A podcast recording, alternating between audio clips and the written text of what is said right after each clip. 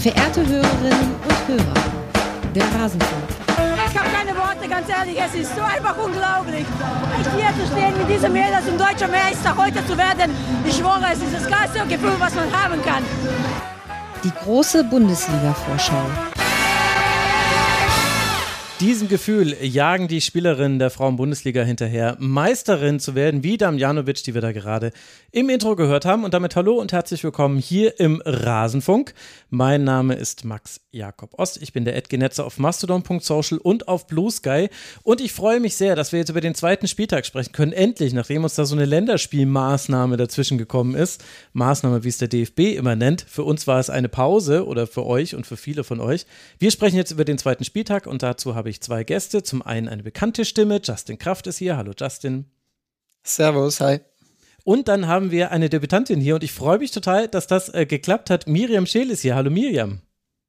Hi, danke für die Einladung. Du hast selber mal Fußball gespielt. Magst du uns ein bisschen was erzählen über deine Fußballerinnenkarriere?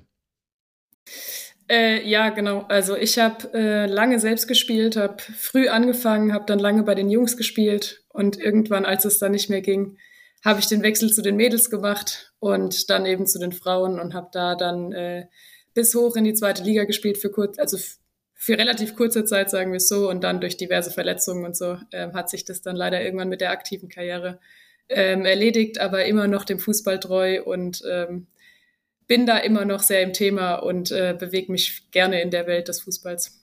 Das äh, glaube ich dir. Wann war denn das, dass du da in der zweiten Liga gespielt hast? Vielleicht hatte ich ja einen Hörer oder eine Hörerin mal spielen sehen.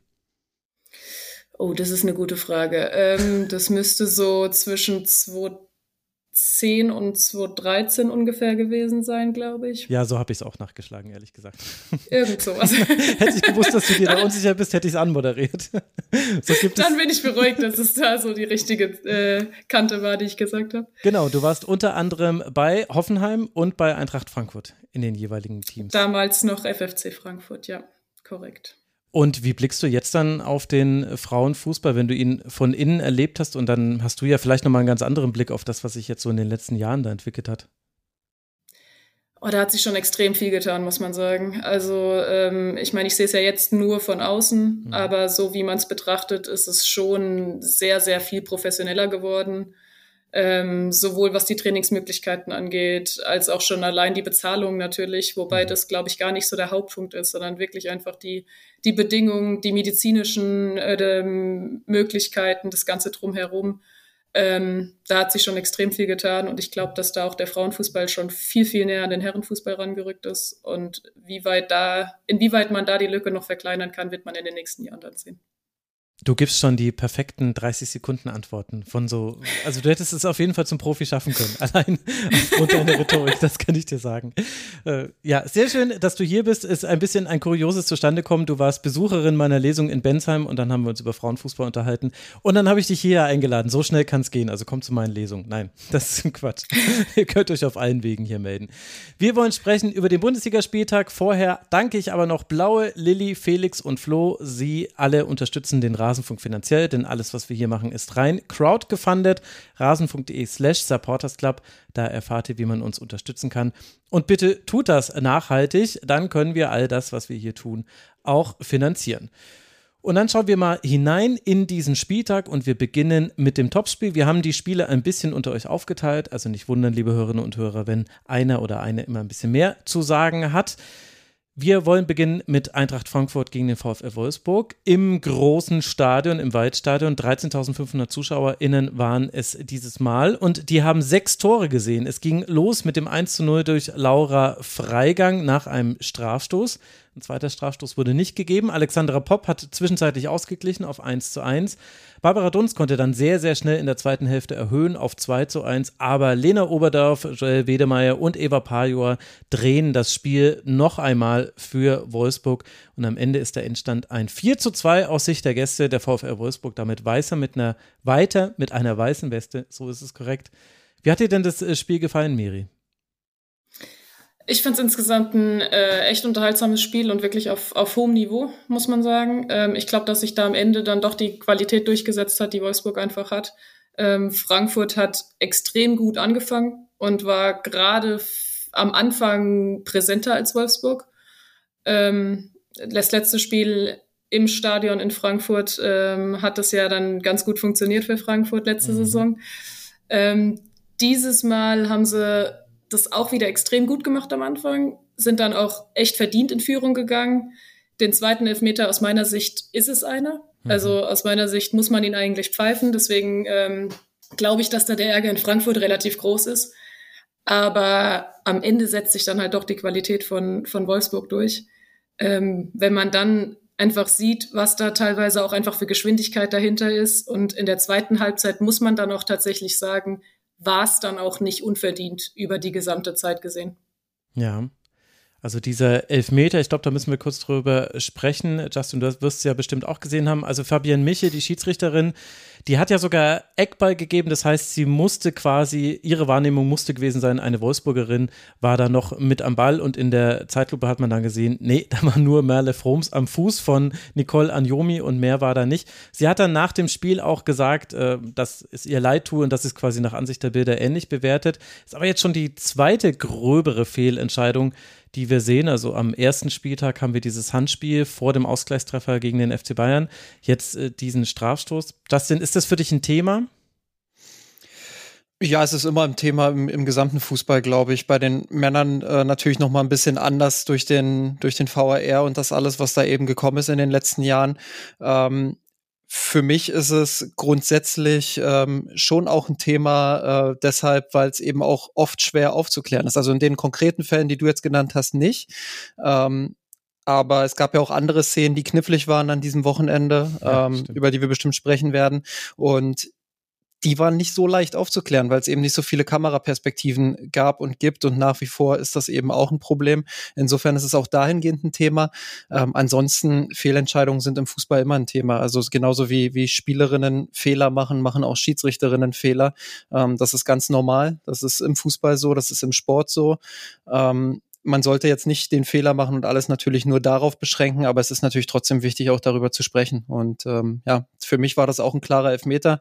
Äh, für mich eine ähnliche Situation schon wie, wie beim ersten, ähm, wobei mhm. da Dunst äh, das natürlich auch dankend annimmt, ist trotzdem Elfmeter, aber ähm, ja, beides ähnliche Situationen und wenn sie den ersten pfeift, muss sie den zweiten dann eben auch pfeifen. Ich glaube auch, wenn ich dazu kurz was sagen darf, dass das genau der Punkt ist. Wenn der erste nicht gewesen wäre, glaube ich, pfeift sie den zweiten. Also das ist, glaube ich, einfach so, dass sie nicht, dass sie nicht kurz hintereinander zweimal eigentlich mhm. die identische Situation pfeifen will. Ähm, bin ich mir relativ sicher, wenn der erste nicht gewesen wäre, hätte Frankfurt den zweiten gekriegt. Ja, und sie stand auch ungünstig. Also sie stand so schräg hinter Anjomi, dass sie zwar gesehen hat, der Ball geht weg, aber sie konnte eben wirklich den Eindruck haben, also sie war quasi, es war quasi verdeckt von Anjomi, wer den Ball berührt. Mhm. Und daher kam dann vielleicht die Wahrnehmung, dass Froms ihn berührt hat oder ich glaube, Felicitas Rauch war noch mit dabei oder Kathi Hendrich war es, glaube ich, eine von beiden. Also Almut Schuld, die Expertin war beim NDR, die hat auch gesagt, hat ja klar die Wolfsburgerin den Ball gespielt, war ehrlich gesagt dann auch nicht richtig. Aber das zeigt, es war auch mit der Zeitlupe schwer zu bewerten. Ich glaube, das können wir festhalten. Aber Miri, was würdest du denn sagen, woran lag es denn, dass es Eintracht Frankfurt ja eigentlich mit Ansage dann wieder geschafft hat, so gut in dieses Spiel zu starten? Also es war jetzt zwar kein 4 zu 0, so wie in der letzten Saison, aber so vom Spielverlauf her ja nicht ganz unähnlich mit den frühen Toren. Ich glaube, dass Wolfsburg immer so eine gewisse, wie soll man das sagen, Serio also Seriosität und Selbstverständlichkeit in den Spielen hat, dass da eben nicht so dieses Furiose und von Anfang an muss man zwingend da sein, ähm, in den Köpfen einfach da ist, wie das bei anderen Mannschaften vielleicht ist. Ich glaube, gerade jede Mannschaft, die gegen Wolfsburg oder eben die Bayern spielt, hat das direkt von Anfang an, weil das so diese besonderen Spiele in der Saison sind.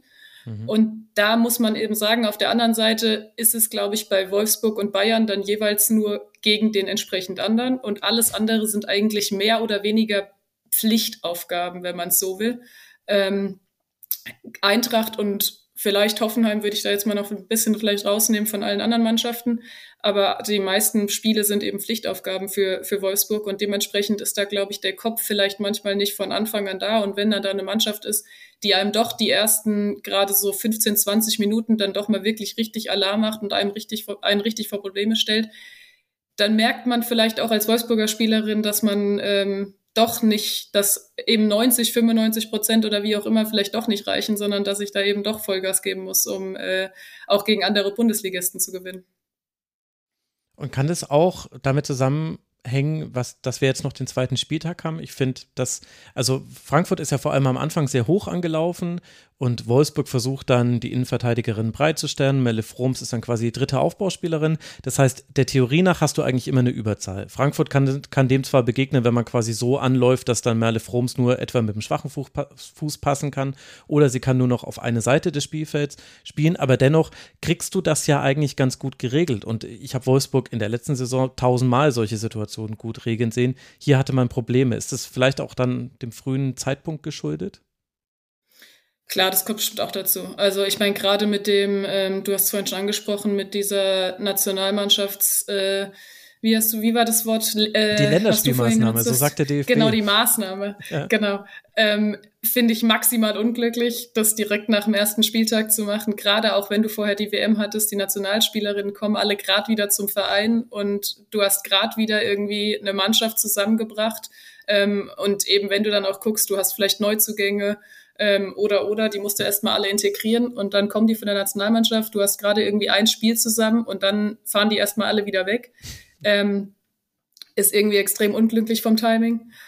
Und klar, ich glaube, das hat man jetzt auch, ohne von den, von den anderen Spielen schon reden zu wollen, bei mehreren Spielen gemerkt, dass da vielleicht irgendwie Anfang der Saison bei, den, bei vielen Mannschaften noch nicht das ist, was vielleicht über die Saison hinweg dann möglich ist.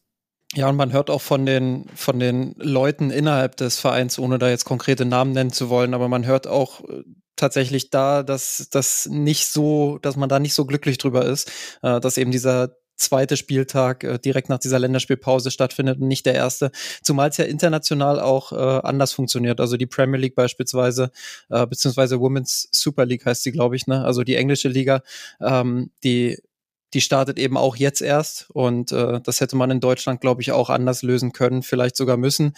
Ähm, ja, das ist ein ganz großes Thema, ähm, müssen wir jetzt nicht einzeln aufdröseln. Ich glaube, im Rasenfunk wird auch sehr oft über Belastung etc. Mhm. gesprochen. Ähm, und die Top-Clubs sind natürlich die, die dann jetzt logischerweise vielleicht auch noch ein bisschen äh, unfrisch wirken. Ähm, ich finde, bei Bayern sieht man das, bei Wolfsburg sieht man das. Ähm, ja, dementsprechend äh, ist es vielleicht auch keine große Überraschung. Ja, die Women's Super League äh, gleich mit äh, fast 55.000 ZuschauerInnen gestartet in die Saison. Das war neuer Rekord. Aber wir wollen ja beim äh, deutschen Fußball bleiben. Wie hat es denn dann Wolfsburg geschafft, das zu drehen? Also, du hast schon angesprochen, Schnelligkeit ist ein Thema. Ich könnte mir vorstellen, Physis ist vielleicht noch ein zweites. Also, gerade Lena Oberdorf, ich hatte es mir dann rausgeschrieben, die hat 11 von 18 Duellen gewonnen, war sehr dominant, äh, hat ja auch mit einem Hammerschuss das 2 zu 2 gemacht. Also das war noch so ein Unterschied, aber sind dir noch andere Dinge aufgefallen an Wolfsburg, wie man dieses Spiel dann drehen konnte und man ja völlig verdient gewonnen hat am Ende? Ich würde fast eher sagen, dass es mir bei der Eintracht dann irgendwann aufgefallen ist, dass das Tempo, das sie ganz am Anfang gegangen sind, einfach nicht über 90 Minuten machbar war. Mhm. Und dass dadurch eben die Bälle gerade auch in die Tiefe, die am Anfang Wolfsburg auch schon viel versucht hat, aber gar nicht so funktioniert haben ähm, dass das dann irgendwann dann ganz gut funktioniert hat, dieses Vertikalspiel, weil dann eben diese ganze Schnelligkeit auf der einen Seite mit Vivian Endemann ähm, und auf der anderen Seite mit Eva Pajor, die ja beide jetzt nicht gerade die langsamsten Spielerinnen sind. Und dann hast du sogar noch eine, eine Jule Brandt dahinter, die ähm, dann auch mal da in die Lücken stoßen kann. Ähm, und das wird dann irgendwann schwer zu verteidigen. Und Wolfsburg schafft es auch immer wieder über die Spiele hinweg zu, wie die fittere Mannschaft zu wirken. Ich weiß nicht, woran das am Ende liegt, dass sie es irgendwie schaffen, dass sie körperlich den anderen Mannschaften dann doch, also wie es aussieht als Zuschauer, dann doch nochmal irgendwie einen Schritt voraus sind und dann wirklich über, über die 90 Minuten ähm, fitter wirken oder wie man es bezeichnen möchte. Und das, finde ich, hat man dann gegen Ende gemerkt. Also dann war Frankfurt irgendwann doch immer diesen einen Schritt später als die Wolfsburgerin und die Wolfsburgerin haben es dann halt einfach an sich gerissen. Ich finde, eine, eine Joelle Wedemeyer hat es extrem gut gemacht, als sie reingekommen ist zur zweiten Halbzeit. Ähm, also Lynn Wilms war in der ersten Halbzeit, finde ich, eher so auch der Schwachpunkt. Es hat mich nicht wirklich gewundert, dass sie ausgewechselt wurde zur Halbzeit. Ähm, klar, direkt nach der Halbzeit bei dem, bei dem 2 zu 1 von Dunst sah auch Wedemeyer nicht ganz so glücklich aus, die da irgendwie ein paar Schritte zu weit weg stand von, von Dunst. Ähm, aber danach, finde ich, hat sie es extrem gut gemacht. Und wenn man dann auch mal sieht, wie sie da auch immer wieder sich mit eingeschaltet hat nach vorne und gerade auch bei dem eigenen Tor, wo sie dann einfach mal die Lücke nutzt, die ihr Frankfurt dann da aufmacht, mhm. ähm, auch da muss man sagen, sehen die Verteidigerinnen auf der anderen Seite ein bisschen so unglücklich aus wie sie beim 2-1 von Dunst. Also eine Verena Henshaw, die dann einfach mhm. zu passiv ist und Wedemeyer bis an die Strafraumkante laufen lässt. Dass sie dann das Ding da aber auch einfach reinmacht, muss man auch erstmal so machen nach so einem Lauf. Ähm, dass da dann noch ein richtiger Schuss bei rauskommt, äh, den man dann auch nicht unbedingt halten kann oder muss. Ähm, würde ich sagen, war schon von Wedemeyer ein echt gutes Spiel. Ähm, und da merkt man halt dann auch einfach bei dem, was da von der Bank kommt, dass da bei Wolfsburg einfach auch die Breite im Kader ist, die da noch extrem viel Qualität mitbringt nach den Wechseln. Da würde ich mich auch anschließen und würde sagen, die individuelle Qualität hat am Ende auch einen großen Unterschied gemacht, ähm, dass Wolfsburg da einfach nochmal nachlegen konnte ähm, und auch die einzelnen Spielerinnen, die schon auf dem Platz waren, nochmal ein bisschen nachlegen konnten in der zweiten Halbzeit äh, auf persönlichem Level. Ich glaube, Frankfurt hat es in der ersten Halbzeit so ein bisschen, so ein bisschen verzockt, weil da waren sie für mich die bessere Mannschaft. Ähm, da haben sie nach dem 1 zu 0 es verpasst, das 2 zu 0 nachzulegen, hatten da zwei, drei echt gute Umschaltsituationen nach vorne. Anjomi war einmal frei durch, noch vor dieser Elfmeterszene, ähm, hat es dann nicht gut zu Ende gespielt, äh, kann ich mich erinnern. Und da das 2 zu 0 vielleicht noch vor der Pause nachzulegen, mit Schwung dann ähm, diese Pause eben zu nutzen, sich zu regenerieren, damit Schwung nochmal rauszukommen. Ähm, das wäre vielleicht ein Knackpunkt gewesen, wo Frankfurt das Spiel hätte in, in seine Richtung drehen können. Aber so war es dann eben am Ende, ähm, genauso wie Miri das gerade auch schon geschildert hat, ähm, dann doch ein kleiner Klassenunterschied äh, zwischen den beiden Teams.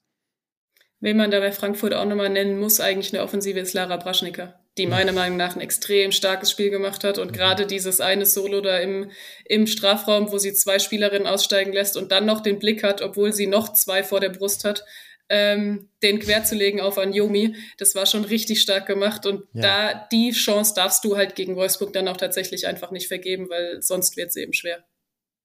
Ja, absolut. Also das war absolut fantastisch von Prasnika und eben aus Sicht von Frankfurt schade, dass Anjomi das vergeben hat. Und es gab aber ein paar so tiefe Ballgewinne in der ersten Hälfte, wo einfach zu wenig bei rauskam. Und manchmal war es auch so fehlende Abstimmung, was ja gerade bei Eintracht Frankfurt ein bisschen wundert, weil gerade die Offensive hat sich da ja gar nicht verändert im Vergleich zu, zu fast allen anderen Teams in der Liga. Also ich kann mich an eine Szene erinnern, das war noch beim Stand von 1 zu 0. Da geht Anjomi an die Grundlinie und äh, sie legt zurück in den Rückraum und äh, da stehen gleich zwei Spielerinnen, weil, die, weil beide sich haben fallen lassen und dann behindern sich Freigang und dann müsste es eigentlich Prasnika gewesen sein, fast so ein bisschen gegenseitig. Und anstatt dass eine tief geht und äh, die andere sich zurückfallen lässt, so wie es ja eigentlich dann schwieriger zu verteidigen ist, haben sie sich beide fallen lassen. Das waren so, so einzelne Aktionen, wo man das gesehen hat. Ich fand auch der Ballverlust von Pia Wolter vor dem 2 zu 2 war auch so eine Szene, wo du gesehen hast, ah, an einem, zu einem anderen Saisonzeitpunkt, da ähm, macht sie wahrscheinlich in diesem frühen Zeitpunkt noch nicht einen solchen entscheidenden Fehler in einem Spiel. Bei Müdigkeit kann es in der 53. Minute noch nicht gewesen sein. Aber dann ist es eben auch der VfL Wolfsburg und spielt seine Tore wunderbar heraus. Und äh, Svenja Huth hat auch gleich wieder die Rolle gespielt, die man von ihr erwarten konnte. Ist eigentlich fast schon lustig, dass sie beim 4 zu 2, sie weiß einfach nur, ja komm, ich flank den jetzt halt einfach auf Alex Popp. Und natürlich ist es jetzt eine Flanke innerhalb des Strafraums und alle wissen, was ich tue. Aber es wird ja trotzdem keiner verteidigen können. Und was soll man sagen? Es konnte keine verteidigen. Hackenvorlage und dann 4 zu 2 über Pajor. Und dann gewinnt der VfL das äh, zu Recht, steht jetzt mit 7 zu 2 äh, Toren und sechs Punkten mit einer makellosen Bilanz da. In der Tabelle ist es Rang 2, aber wir alle wissen, was die Tabellensituation aussagt am zweiten Spieltag. Es geht jetzt weiter für Wolfsburg im Heimspiel gegen den ersten FC Nürnberg und dann wird es interessant. Auswärts beim Pariser FC in der Champions League, in der Playoff-Runde, dann auswärts bei Leipzig, dann zu Hause das Rückspiel gegen Paris. Also da geht es dann um das Erreichen der Gruppenphase in der Champions League. Ganz, ganz wichtige Spiele jetzt für Wolfsburg und dann geht es mit Hoffenheim auch nicht so langweilig weiter.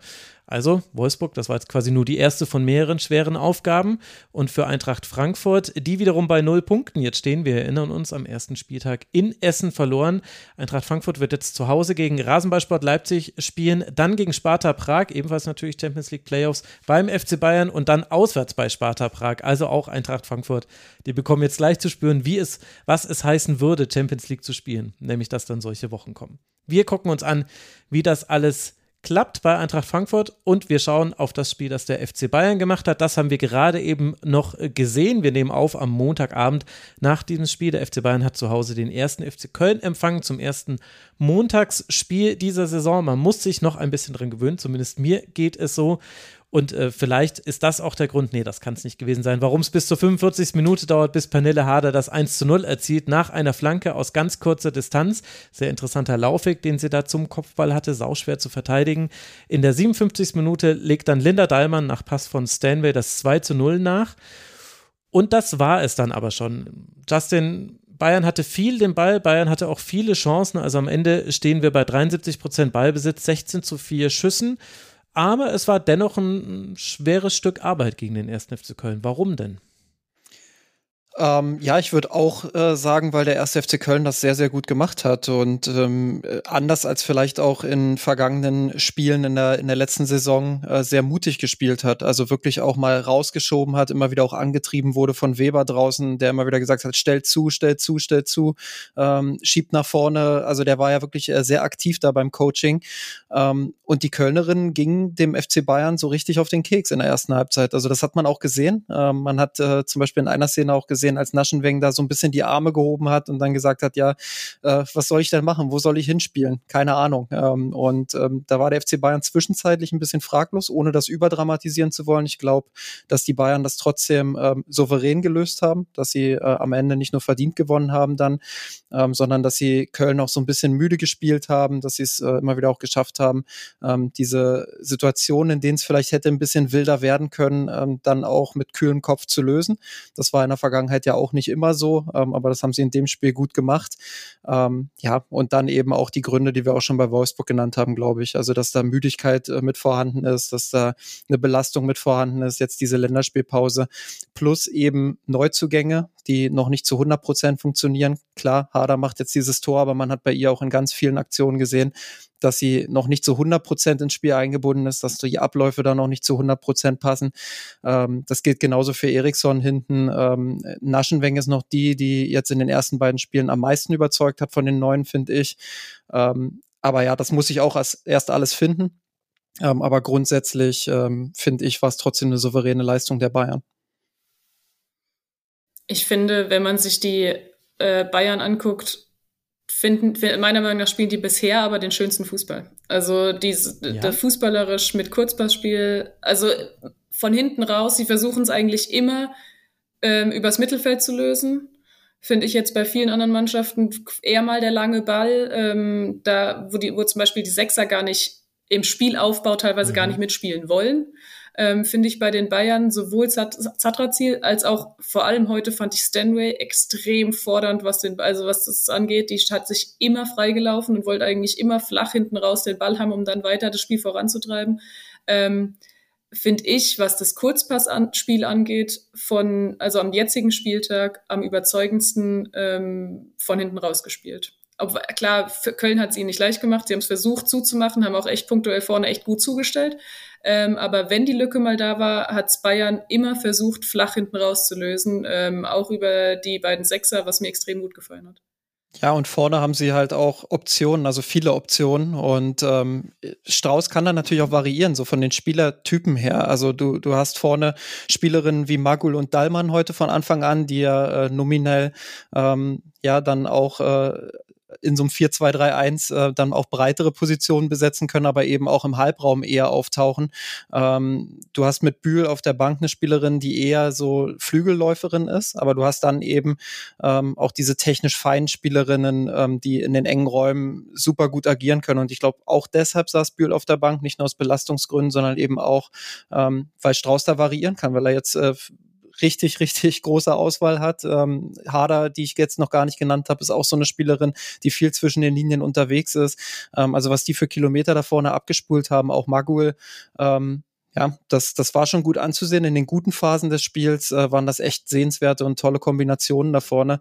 Ähm, ja, da, da ist Bayern, glaube ich, noch mal einen Schritt nach vorne gegangen, was einfach diese Kadertiefe und Breite angeht.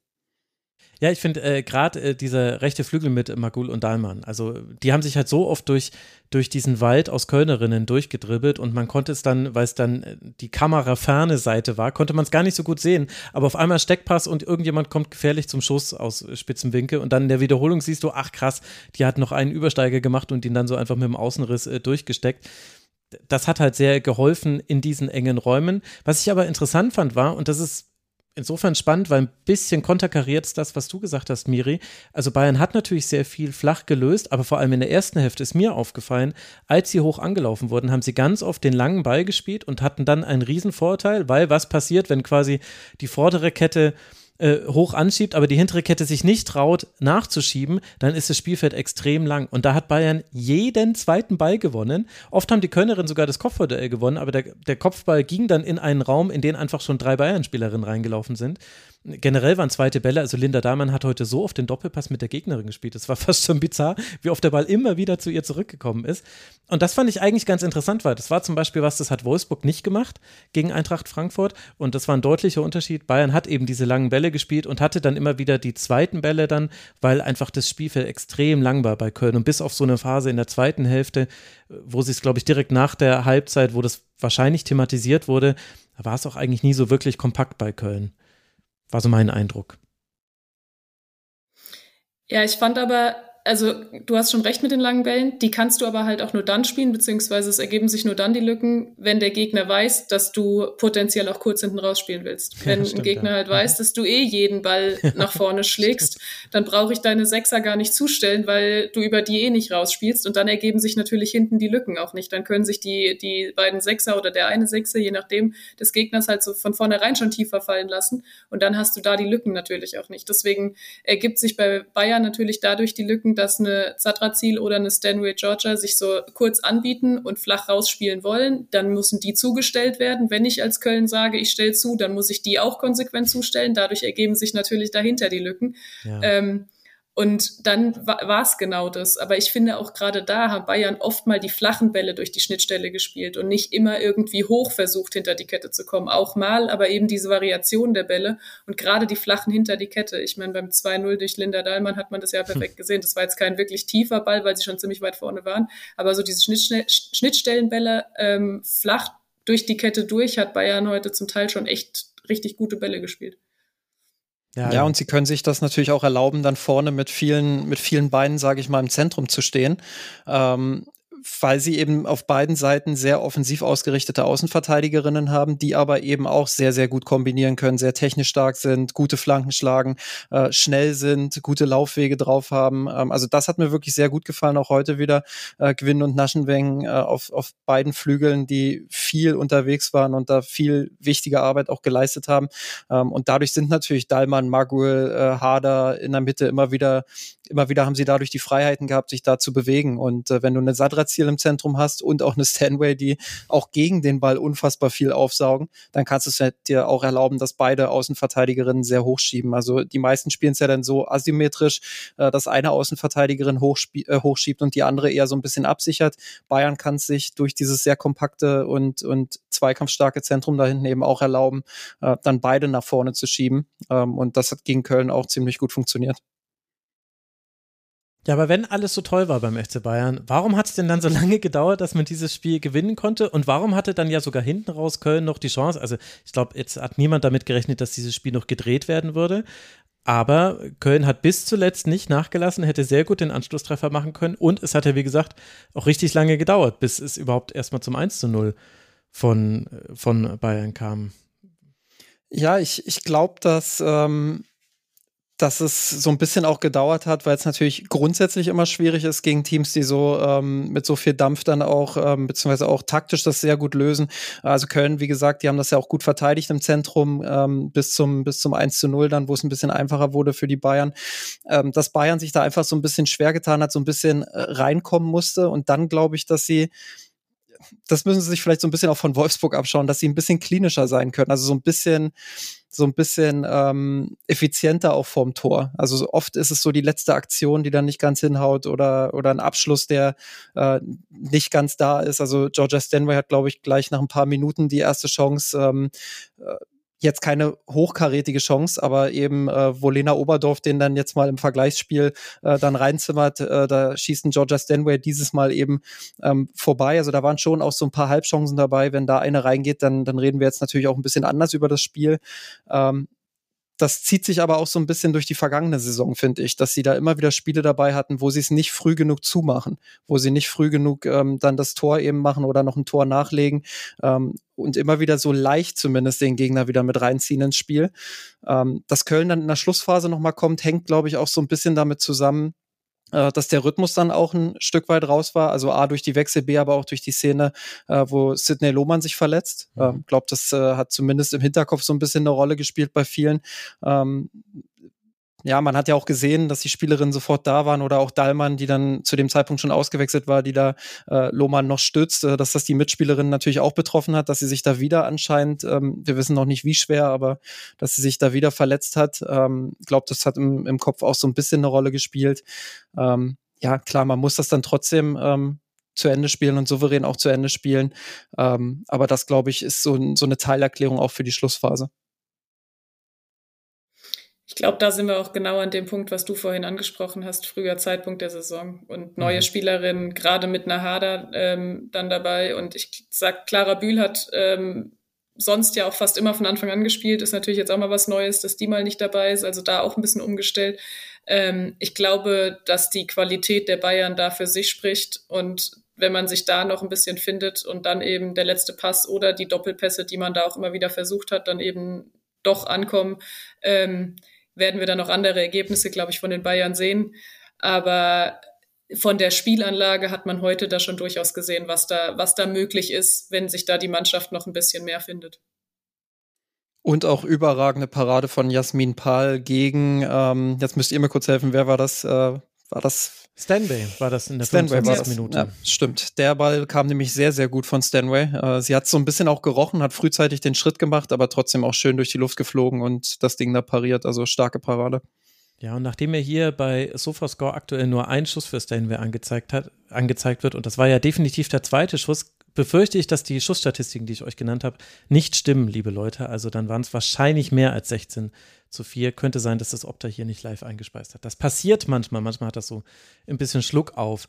Äh, vielleicht noch ein letztes Wort, Justin. Wir haben jetzt nicht so viel über Köln gesprochen, aber es war eine sehr achtbare Leistung nach dem 3 zu 1 Sieg gegen Leipzig mit äh, Sharon Beck als quasi erster Anläuferin, Kapitänin, äh, Mittelstürmerin. Gleichzeitig hat sie aber auch im Flügel die ganze Zeit gespielt. Dahinter Laura Vogt hat mir auch sehr gut gefallen.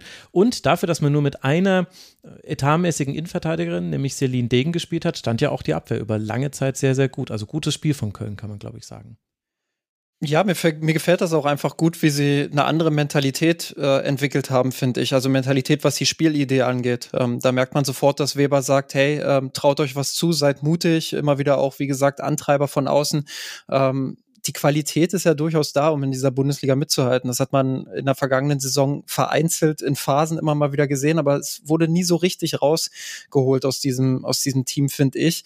Ähm, und wenn man da einen Trainer hat jetzt, der auch sagt, hey, traut euch was zu, seid auch mal ein bisschen offensiver, steht auch mal den Bayern im Mittelfeld auf den Füßen. Ähm, man muss ja kein Harakiri-Pressing spielen, aber man hat es ja gesehen, wie gut sie es eben gelöst haben und wie gut sie Bayern da eben auch abgenervt haben über weite Strecken des Spiels. Ähm, ja, dann, dann sieht man einfach, dass sie auch gut kicken können und dass sie taktisch auch gut gegen den Ball eingestellt sind. Ähm, und ich glaube, dass wir diese Saison auch eine, eine andere Kölner Mannschaft sehen werden als in der vergangenen Saison, weil ähm, also das, was ich bisher von ihnen gesehen habe, macht auf jeden Fall Lust auf mehr. Ähm, und ja, ich hoffe, dass sie sich das beibehalten und dass sie da auch äh, so offensiv bleiben. Ich finde vor allem, wenn sie angelaufen sind vorne, dann haben sie es auch echt gut gemacht und es hatte Hand und Fuß. Also ja. es war nicht so ein, so ein Alibi-Anlaufen oder ja, so ein wir probieren es jetzt mal, sondern wenn sie dann da punktuell wirklich mal gesagt haben, man hat ja auch ähm, den Trainer ganz gut von draußen gehört ab und zu mal ja. über die Stadionmikros, wenn er dann da äh, den, das Kommando gegeben hat anzulaufen und dann haben sie es auch echt gut zugestellt, die, die meiste Zeit. Also insofern ähm, ist da schon echt was entstanden und ähm, ich glaube auch, dass die diese Saison mit ein paar, mit, vielleicht auch mit ein bisschen Glück und wenn dann auch Manju Wilde, ich weiß nicht, wann die wieder zurückkommt, da fehlt ja auch noch eine, mhm. eine echt wichtige Spielerin. Ähm, da kann schon mehr gehen als letzte Saison auf jeden Fall bei Köln. Ja, also als ich so gesehen habe, wie die so vier gegen vier durchgepresst haben, also auf die vier Aufbauspielerinnen von Bayern und dann nur, wenn die Maler groß mitgenommen haben, wurde es so ein bisschen einfacher und dann aber alle durchgeschoben haben, da habe ich mir auch so gedacht, ah, habe ich die vielleicht in der Saisonvorschau ein bisschen zu negativ gesehen. Also ja, ich würde euch zustimmen. Sehr, sehr guter Saisonstart von Köln. Für die Kölnerin geht es jetzt weiter zu Hause gegen den MSV Duisburg. Und der FC Bayern hat den Luxus, jetzt nicht in der Champions League Playoff-Runde spielen zu müssen, sondern sich ganz vorbereiten zu können auf sein Auswärtsspiel bei Essen. Das ist die nächste Partie für Bayern, das ja aktuell bei vier Punkten steht nach der Punkteteilung aus dem Eröffnungsspiel. Damit sind wir angekommen bei den aktuellen Spitzenreiterinnen und so ganz überraschend war es nicht, weil wer 9 zu 0 am ersten Spieltag gewinnt, also Hoffenheim war das gegen Duisburg, der braucht ja im Grunde nur in Anführungszeichen einen zweiten Sieg und dann ist es relativ wahrscheinlich, dass man dann an der Tabellenspitze liegt. Und so kam es dann auch vor etwas mehr als 1000 äh, ZuschauerInnen. Stimmt, habe ich gar nicht bei Bayern gesagt. 2500 waren es natürlich wieder ausverkauft. Also hier in Bremen waren es jetzt 1038 ZuschauerInnen. Und am Ende wird es ein 3 zu 1 für Hoffenheim mit verschiedenen Phasen, die wir in dieser Partie hatten. Es beginnt damit, dass Melissa Kössler schon in der 13. Minute das 1 zu 0 erzielen kann für Hoffenheim. Hoffenheim hat das ganze Spiel ganz gut im Griff. Aber dann zur zweiten Hälfte wird Werder Bremen immer, immer stärker, drückt Hoffenheim immer weiter hinten rein. Es gibt jede Menge Eckbälle und wir wissen, Eckbälle und Werder Bremen, das ist ein Match made in heaven. In dieser Saison noch nicht so ganz, aber in der letzten Saison war es so. Michel Ulbrich kann dann auch ausgleichen, aber Hoffenheim hat das Glück, dass ihnen das 2 zu 1 von Mara Alber dann fast ein bisschen aufgelegt wird von Werder Bremen und hinten raus können sie dann noch einen ihrer zahlreichen Konter, Konter verwandeln. Jill Jansen macht dann das 3 zu 1 und so bleibt es eben bei der weißen Beste von Hoffenheim 12 zu 1 Tore jetzt. Miri, ich habe es gerade schon gesagt, verschiedene Phasen dieses Spiel. Findest du denn, dass es auch der gerechte Sieger, die gerechten Siegerinnen jetzt geworden sind mit Hoffenheim? Das ist, glaube ich, so ein Spiel, das man typischerweise als Arbeitssieg äh, zusammenfasst. Also ich finde, Bremen war extrem robust. Ähm, teilweise vielleicht schon in, in ein, zwei Zweikämpfen vielleicht schon ein bisschen an der Grenze. Ähm, aber insgesamt war es ein faires Spiel. Also es ist jetzt nicht so, dass da das Bremen getreten hat, aber die waren sehr, sehr, sehr robust und haben ähm, da von Anfang an ziemlich dagegen gehalten. Zeigt natürlich dann auch gleich mal, ähm, dass in zwei, ich würde jetzt sagen, unglücklichen Situationen zwei Hoffenheimer Spielerinnen relativ früh verletzt runter mussten, ähm, was jetzt nicht daran lag, dass Bremen die äh, bewusst kaputt getreten hat, aber einfach wirklich, wirklich zu Ende geführte Zweikämpfe, aber auch von beiden Seiten, weil Hoffenheim dann da halt natürlich da dagegen halten musste. Ähm, wie siehst du denn das, wenn wir da ganz kurz bleiben? Äh, also, das war Gia Corley, die wird nach wenigen Minuten von Lina Hausecke hart gefault, muss man echt sagen. Knie in die Rippen, Hausecke hat nicht mal gelb dafür gesehen.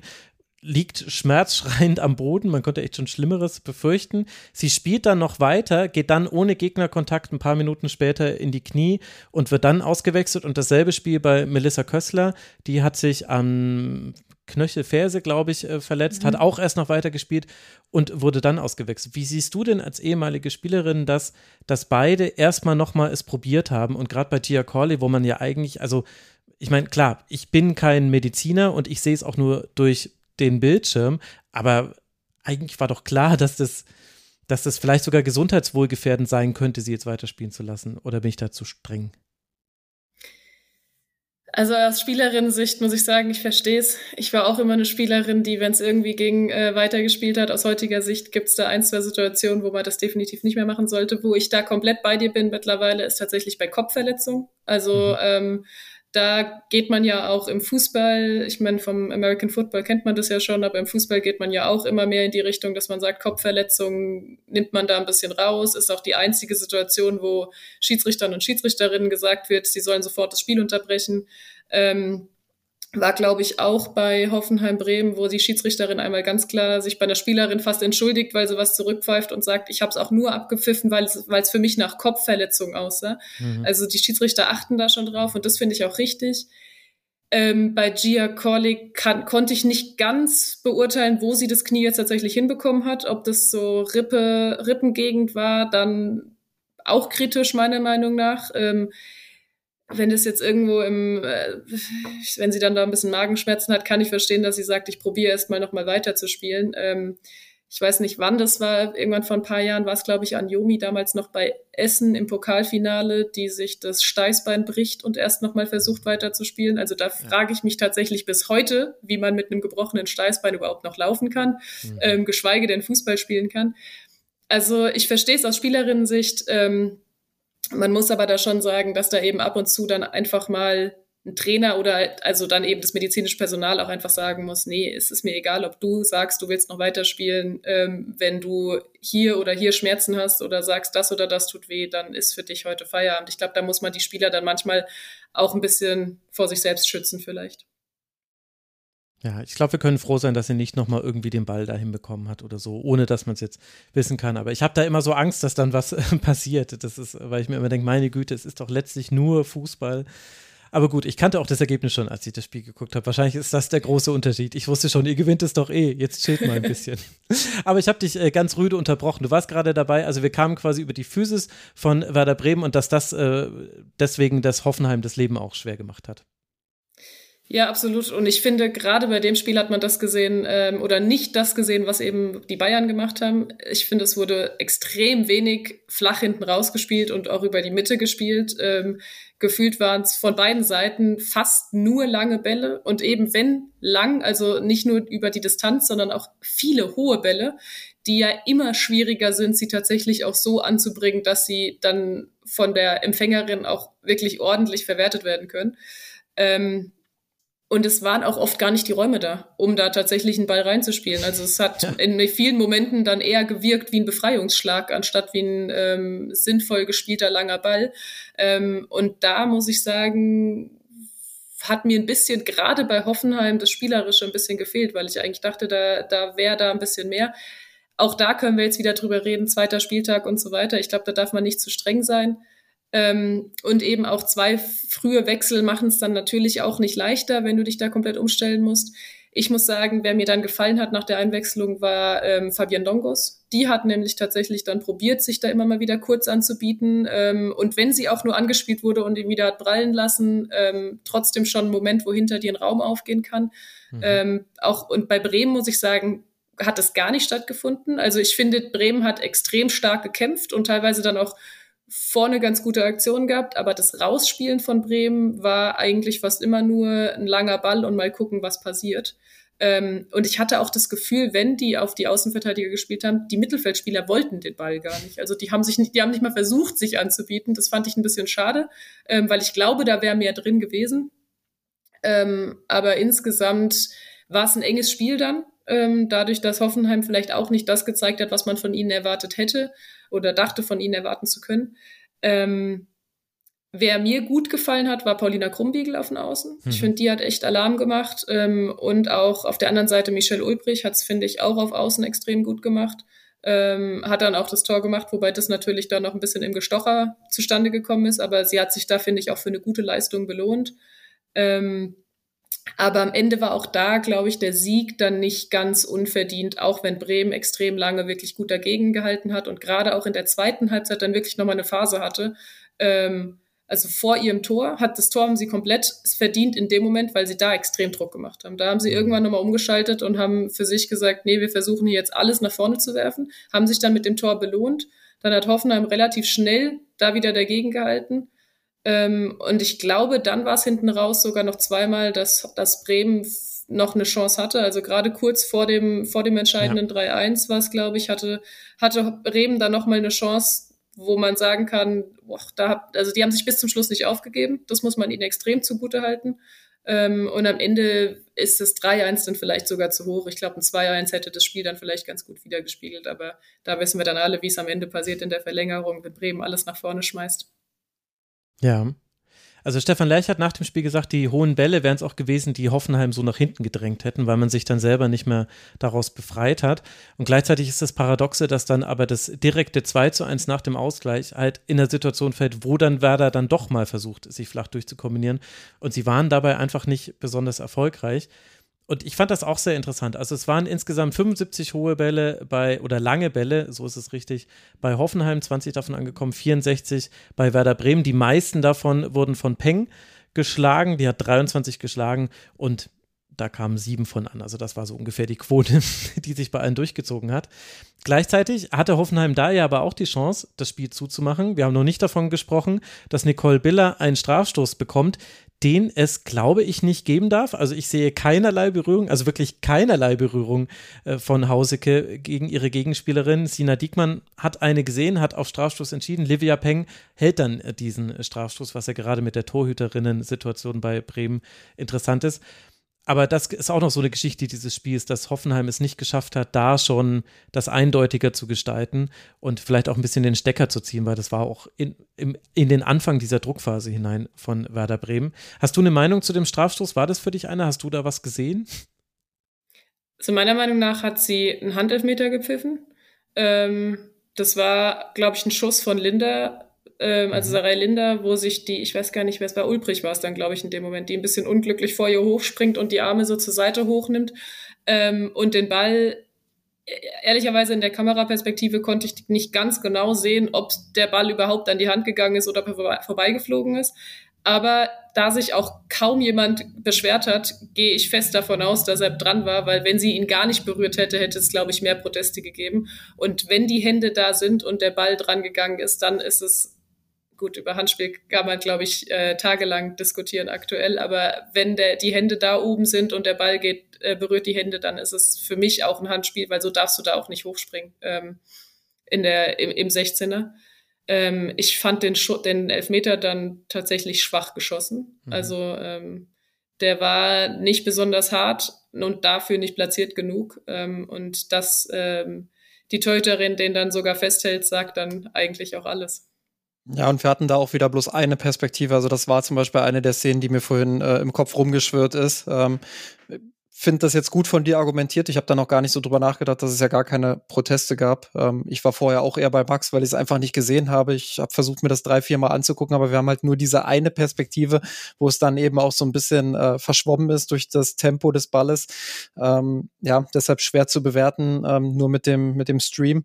Ähm, aber dadurch, dass es eben keine Proteste gab, gebe ich dir da recht. Also wahrscheinlich wird es dann irgendwie so gewesen sein, dass der Arm leicht dran war. Und wenn er dran war, dann würde ich auch eher sagen Elfmeter. Ja, aber ja auch absolut fantastisch, dass ich die völlig falsche Szene beschreibe, aber du mich einfach rettest, Miri. Also jetzt schon beim Debüt hier schon äh, hast du mir die persönliche Satra-Ziel gemacht. Ich bin nach vorne in die Offensive gegangen, du hast mir den Rücken freigehalten, als ich den Ball verloren habe. Äh, ja, seltsame, seltsame Situation auf jeden Fall. Und am Ende dann aber, ja, ein, ein verdienter Sieg für Hoffenheim, der aber eben hart erarbeitet werden musste. Gibt es noch was, was dir noch aufgefallen ist, was du noch loswerden willst von deinem Notizenzettel zu dieser Partie?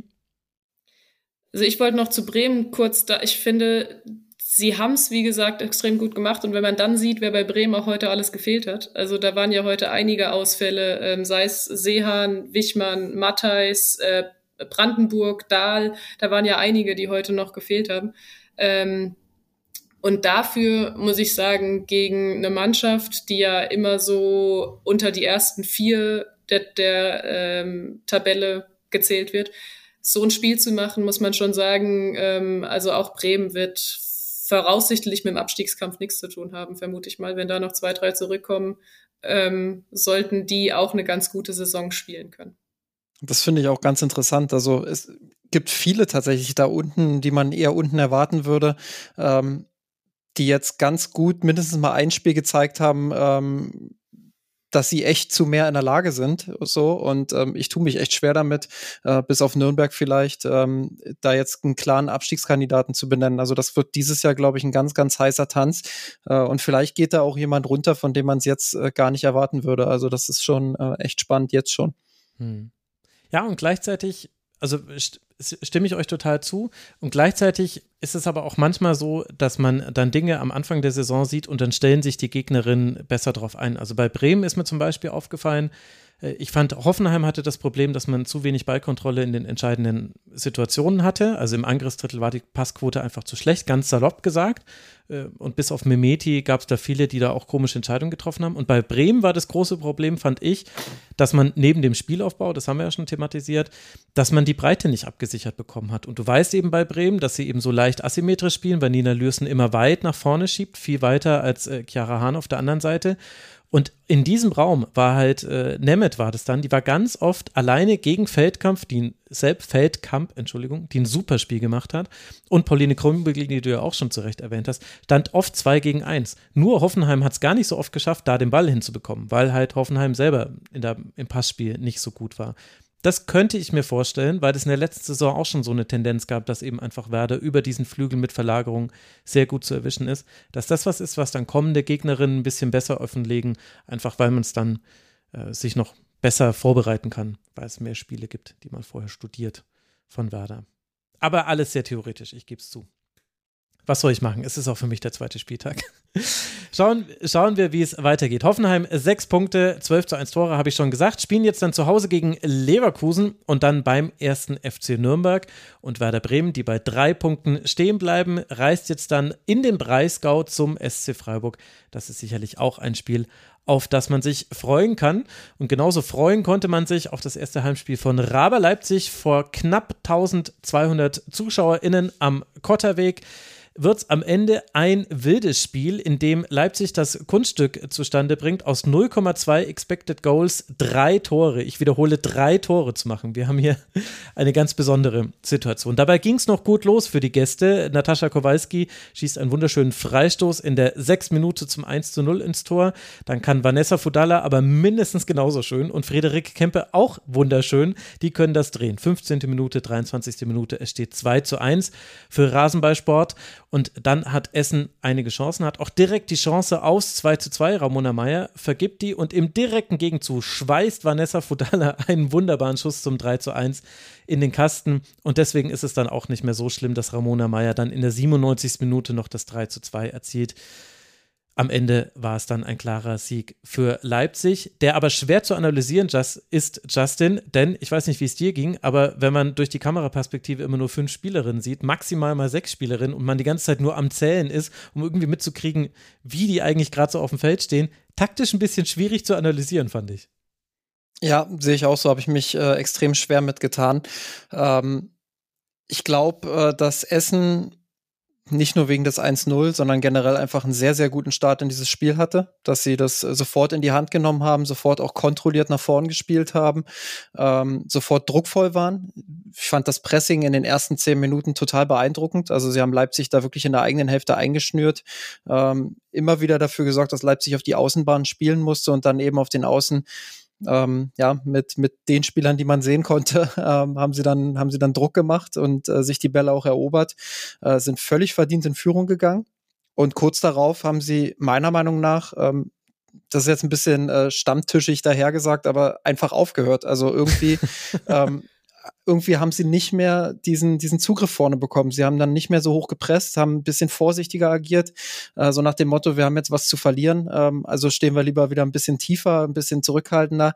Ähm, ich finde, sie haben Leipzig dann tatsächlich ins Spiel geholt. Also ich finde gar nicht, dass Leipzig da irgendwo einen Schalter umgelegt hat oder so, sondern das Essen nach der Führung zu wenig gemacht hat. Ähm, dass dann relativ schnell der Ausgleich fällt, ja, das ist unglücklich, auch dass es dann so ein, ähm, ja, so ein Tor ist, was nicht alle Tage fällt, ähm, was man ja auch zu den anderen beiden sagen kann. Ähm, sicherlich auch sehr unglücklich für Essen.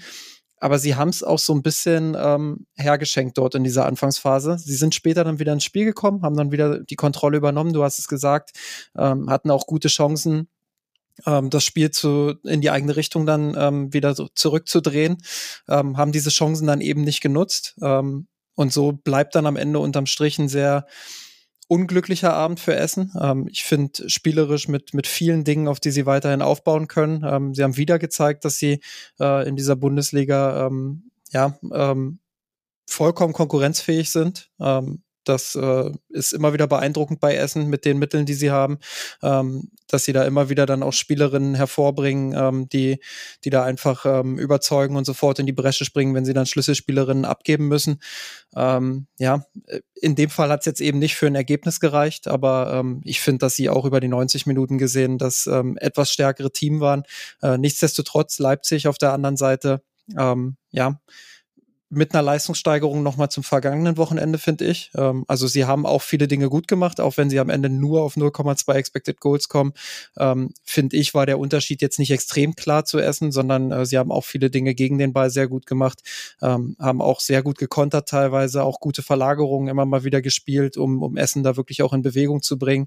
Ähm, ich finde, dass sie die Viererkette von Essen auch immer wieder gut auseinandergezogen haben. Also da waren teilweise echt große Schnittstellen. Ich glaube, bei, bei Leipzig muss man dann wirklich am Endprodukt so ein bisschen arbeiten. Also, dass man dann aus diesen Angriffen, die man ja hat, die auch gut gespielt sind, ähm, noch mehr macht, noch häufiger dann auch wirklich diese Schnittstellen bedient. Ähm, aber ansonsten war das ein sehr guter Schritt für, für Leipzig, glaube ich. Ja, das war schon ein interessantes Spiel. Also ich fand es von beiden erstmal interessantes Spiel gegen den Ball. Bei Leipzig war der Pressing-Auslöser immer Pass auf die Sechserin und dann sind sie alle drauf gegangen, wie wild. Äh, und das hat aber Pilic gar nicht so wirklich interessiert. Also die hatte echt ja die Ruhe weg. Später hat es dann Anja Pfluger gemacht. Da war aber dann das Spiel schon ein bisschen anders. Da hatte sich dann auch das Pressingverhalten schon ein bisschen verändert. Da hat es Leipzig nicht mehr ganz so hoch gemacht, weil man da ja schon in Führung war. Da war es dann eher so ein Mittelfeldpressing. Dann fand ich es eben interessant, das, was du gesagt hast, eben, wenn es Essen geschafft hat, Leipzig auf den Flügel zu bekommen, da hat man zugepackt. Beke Sterner, keinen einzigen Zweikampf verloren. Lydia Andrade, keinen einzigen Zweikampf gegen sie gewonnen. Vier von vier erfolgreiche Ballabnahmen, würde ich sagen. Eins mit Stern für die Defensivleistung von Beke Sterner und offensiv war sie jetzt auch nicht so schlecht. Mit äh, Procella Kowalski sehr, sehr guten rechten Flügel gebildet. Und auf der anderen Seite war es so, dass Essen ja auch hoch angelaufen ist, und ich hatte aber das Gefühl, also weil du gesagt hast, sie haben einfach aufgehört. Ich glaube, da hat eine Rolle gespielt, dass halt Leipzig Elvira Herzog ganz gut ins Aufbauspiel eingebunden hat. Und das ja auch ganz offensichtlich ein Plan ist. Und dann hat, äh, ich habe es mir aufgeschrieben, weil ich es äh, so interessant fand, Herzog hat dann Dreieck gebildet mit Kempe und Krug, also den beiden Innenverteidigerinnen. Und äh, Schaller und Pollack, also die Außenverteidigerinnen, haben weit nach vorne geschoben. Und das hat aber bedeutet, dass sie quasi Einmal hat sie das Dreieck, in das sie spielen kann, und sie konnte aber immer den gechippten Ball spielen über die Essenerinnen, die sie angelaufen haben. Das hat sie gar nicht immer machen müssen, aber es war eigentlich immer so eine Option und man hat vor allem gesehen, so wie sie sich den Ball manchmal vorgelegt hat, dass sie quasi weiß, wenn ich jetzt aus der Richtung angelaufen werde, dann chippe ich den Ball drüber dahinter. Und ich glaube, weil das dann immer besser funktioniert hat, also am Anfang hat Essen da wirklich ein paar Ballgewinne gehabt, aber dann ließ das nach. Deswegen ist es dazu gekommen, dass einfach Leipzig das zwei, dreimal überspielt hat. Jenny Hipp hat da dann super Pässe von der Sechs aus in die vorderste Linie gespielt. Äh, und deswegen war es, glaube ich, so, dass der Eindruck dann war, Mensch, jetzt haben sie einfach aufgehört anzulaufen. Ich glaube, das hat Leipzig einfach gut gemacht und da gab es dann auch kein konkretes Gegenmittel für Essen für. Ja, jetzt, jetzt hast du einmal äh, eins mit Sterner liegen lassen. Ähm, und ah, meine Güte, wie das passieren konnte. Und äh, bei dem anderen, ja, das, das muss ich mir im Zweifelsfall nochmal ansehen, aber äh, da, da hast du äh, im Zweifelsfall natürlich recht. Ähm, das ist mir tatsächlich nicht so aufgefallen, ähm, wird aber in die Richtung wahrscheinlich gehen und ähm, ja, es ist auch wahrscheinlicher als mein stammtischiger Ansatz. Ähm, aber ja, also mir ist auch aufgefallen, dass Leipzig dann natürlich ähm, mit den Räumen, die sie sich dann ähm, offenbar erarbeitet haben, dass sie dann einfach ähm, flüssiger auch nach vorne spielen konnten, dass sie nicht so viele Bälle so schnell hergeschenkt haben, dass sie dadurch dann mehr Spielanteile sich erarbeitet haben. Deswegen, ich habe mir auch aufgeschrieben, ähm, Essen äh, Quatsch, Leipzig, äh, der Ausgleich von Leipzig hat sich jetzt nicht unbedingt durch, durch Chancen oder so äh, angedeutet, aber eben durch Spielanteile. Und ähm, das hat man gemerkt, dass Essen da immer weiter dann auch zurückgedrängt wurde und, und Leipzig auch sich die Zeit erarbeitet hat, den Ball auch mal durch die eigene Kette laufen zu lassen. Und das war in der Anfangsphase ja überhaupt nicht der Fall. Also da wurden sie an den eigenen Strafraum getackert. Äh, dann kommt noch dieser Nackenschlag durch das 0 zu 1. Ähm, aber andersherum auch wieder eine starke Reaktion einfach von Leipzig. Ähm, also du gehst da früh in Rückstand, ähm, bist immer noch neu in dieser Liga ähm, und schaffst es dann trotzdem eben relativ schnell darauf zu reagieren und dich relativ schnell in dieses Spiel reinzuarbeiten. Ähm, also auch das eine, eine starke Reaktion der Leipzigerinnen. Hm. Ist mir auch noch aufgefallen, dass ein Teil der Unruhe in der Anfangsphase war, Lydia Andrade hat nach Ballgewinn jeden Ball sofort immer tief gespielt und keiner kam davon an. Also sie hatte am Ende eine Passquote von 27 Prozent, vier von 15 Pässe sind angekommen. Äh, irgendwann dann gab es diese Ballgewinne nicht mehr und dann hörte das auf. Aber deswegen war der Ballbesitz am Anfang auch ganz schnell wieder bei Essen und die konnten dann ganz, und die haben ja dann, Sophia Winkler spielt da ja auch eine Rolle im Aufbauspiel. Das haben die dann ganz gechillt gemacht. Jacqueline Meissner hat mir total gut gefallen, weil die einfach, die scheißt sich halt gar nichts. Egal wie Leipzig anläuft, die spielt in die vorderste Linie. Die spielt da einfach komplett durch, flach. Und Ball kommt auch, also die hat da zwei Laserpässe gespielt, aber einfach absolut fantastisch. Schöner rechter Flügel da bei Essen. Und Essen hat es ja aber auch ganz gut geschafft, eigentlich in diesem Spiel drin zu bleiben. Also wenn du solche Gegentore kassierst, und ich meine, Vanessa Fudala fantastische Schusstechnik, super, super Tore. Aber wenn du solche Gegentore kassierst, ist es ja auch, glaube ich, gar nicht so einfach, eben bei dem zu bleiben, was du dir vorgenommen hast. Und ich fand, dass das äh, Essen gut gemacht hat. Sie hatten nicht nur diese Chance aufs 2 zu 2, unmittelbar vor dem 1 zu 3, die ich angesprochen habe, sondern äh, sie hatten noch so einen äh, tiefen Pass, ähm, den, den sie nicht gut kommen, ähm, nicht genau mitnehmen können. Ach Mist, das war ja die Chance, die ich meinte. Das war der tiefe Pass, sehe ich gerade in meinen Notizen. Sie hatten aber auch hinten raus noch einige Chancen. Äh, Kowalski hatte noch mal einen Freistoß, ähm, El Masi hatte auch so zwei, drei Aktionen noch. Also auch Essen, gute Partie. Absolut. Also so wie ich es vorhin auch gesagt habe, ähm, da müssen sie jetzt einfach das Ergebnis sozusagen in der Analyse ein bisschen auch streichen und, und sagen, eigentlich hätten wir uns hier mehr verdient gehabt. Ähm, das war eine gute Leistung, auf die wir weiterhin aufbauen können. Sicherlich nicht alles perfekt gewesen, ähm, aber aber wieder eine, eine, eine ziemlich gute Leistung von Essen. Ich finde auch, dass ähm, Katharina Piljic im, im Zentrum eine bockstarke Leistung abgeliefert hat, äh, immer wieder angeboten in den Zwischenräumen, immer wieder viele Ballkontakte gesammelt, aber auch sehr progressiv gespielt. Also viele Bälle in die Spitze, immer wieder vertikal äh, Räume gesucht. Ähm, allgemein für, ein für ein Abstiegskampfspiel finde ich ein ziemlich hohes Niveau, was, was so Passspiel angeht, was so, ja, ähm, was so Angriffe auch angeht, wie sie rausgespielt wurden. Also das war äh, sieht man auch nicht oft, dass im Abstiegskampf dann eben vieles so fußballerisch gelöst wird. Ähm, und das ist mir auch aufgefallen, dass es einfach ein, ein ziemlich hohes Niveau war, mal abgesehen von den, von den Traumtoren, die dann eben auch gefallen sind. Also war sehr gut anzusehen. Vielleicht ist es ja gar kein Abstiegskampf, Justin. Das werden wir das erst kann sein, am Ende der Saison wissen. Wie gesagt, es sind ja sechs, sieben Teams ähm, und ich könnte die aktuell überhaupt nicht ranken. Also wie gesagt, Nürnberg, äh, ja, ja genau. relativ klar, aber gleich, ja. alles, alles darüber ist relativ schwer zu ranken aktuell. Ja, das stimmt. Ist allerdings. vielleicht am zweiten Spieltag auch noch ein bisschen früh, Klar. Über, über eine Partie über Aufstiegskampf zu reden. Aber ja, Klar. tendenziell sind die Mannschaften eher dabei als vielleicht in den anderen Partien. Das stimmt schon. Ich fand es halt interessant, weil du hast schon auch gemerkt, dass Essen halt einfach noch diese Rechnung aus dem DFB-Pokal offen hat. Und äh, dass sie, dass sie eben ein anderes Vorgehen hatten und äh, vielleicht kommt daher auch diese sehr gute Anfangsphase. Und dass Leipzig da aber dann sowohl gegenhalten konnte, aber auch Essen wieder eine Antwort parat hatte. Es war einfach schön anzusehen. War einfach ein schönes, schönes Spiel aus neutraler Sicht. Für Essen geht es jetzt dann zu Hause gegen Bayern weiter und Rasenballsport Leipzig wird jetzt dann bei Eintracht Frankfurt spielen. Beide haben drei Punkte jetzt gesammelt nach diesen zwei Spieltagen. Und dann wollen wir doch mal sprechen über den ersten FC Nürnberg, denn das ist tatsächlich das einzige Team, das äh, deutlich abgeschlagen ist. Es war schon am ersten Spieltag mit dem 1 zu 5 zu Hause gegen Werder Bremen relativ deutlich und jetzt wurde es im Auswärtsspiel bei Leverkusen vor 600, 400, 624, meine Güte, ZuschauerInnen wurde es nicht arg viel besser, auch wenn da die Nürnberger Innen, die mitgereist sind, die waren bis zuletzt stabil. Stabiler als die Abwehr vom Club, denn am Ende wird es ein 0 zu 6. Nico, Nikola Karczewska hat so ein bisschen ihr Breakout-Spiel, setzt sich körperlich super durch, macht gleich drei Treffer, dann trifft noch Wilhelm Stottier doppelt ein Tor, bereitet sie auch noch vor und Eva van Dörsen kann dann das 6 zu 0 draufsetzen. Aber Miri, wir hatten auch noch zwei Aluminientreffer äh, von Christine Kögel und jede Menge Paraden. Also an Christine Krammer lag es definitiv nicht, dass Nürnberg verloren hat. Also es war schon extrem eindeutig und hätte eigentlich sogar noch höher ausgehen können.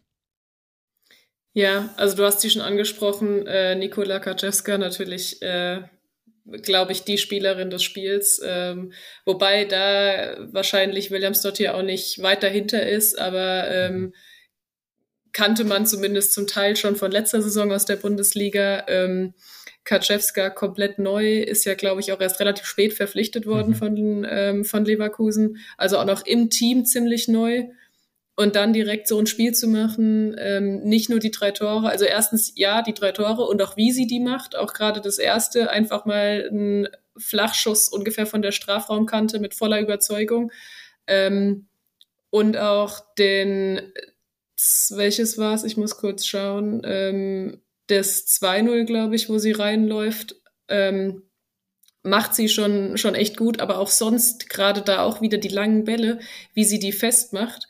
Da muss man wirklich sagen, sieht man im Frauenfußball nicht viele, die das so mit so einer Selbstverständlichkeit machen. Ich meine, Alex Popp kann das noch bei Wolfsburg, klar.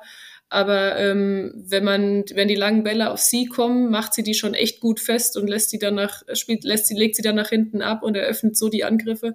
Das macht sie schon extrem gut. Man muss natürlich sagen, dass das jetzt auch gegen einen Gegner war, der wahrscheinlich ähm, mit der Schwächste in der Bundesliga diese Saison ist. Was mir bei Nürnberg aber gefallen hat, ist, dass sie die ganze Zeit versucht haben mitzuspielen. Mhm. Muss man ihnen lassen. Ich finde auch bis zum Schluss, dass sie sich nicht aufgegeben haben. Bei einem 6-0 könnte man dann irgendwann sagen, wenn man es nur hört, denkt man wahrscheinlich, die sind irgendwann komplett auseinandergebrochen. Finde ich aber so gar nicht. Wobei ich nicht weiß, ob das jetzt gut oder schlecht ist für sie, dass sie 6-0 verlieren, obwohl sie nicht auseinandergebrochen sind als mhm. Mannschaft. Ähm, wenn man da noch ein bisschen rausnehmen muss, ist äh, Schmidt, die äh, Kapitänin in der Abwehr, die, finde ich, noch immer mal wieder gerettet hat, was noch zu retten war.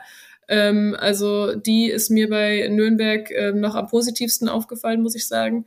Und ansonsten muss man da leider erwähnen, mit dem, was ich vorhin bei Köln positiv gelobt habe, mit wenn sie angelaufen sind, hat es Hand und Fuß. Nürnberg hat gerade am Anfang teilweise versucht, extrem hoch anzulaufen aber irgendwie das nicht durchgezogen. Also es war immer so zwei, drei Spielerinnen, sie hatten immer die, den Ehrgeiz, vorne anzulaufen, aber trotzdem Desic hatte richtig Bock auf Pressing. Leider der Rest der Mannschaft nicht so. genau.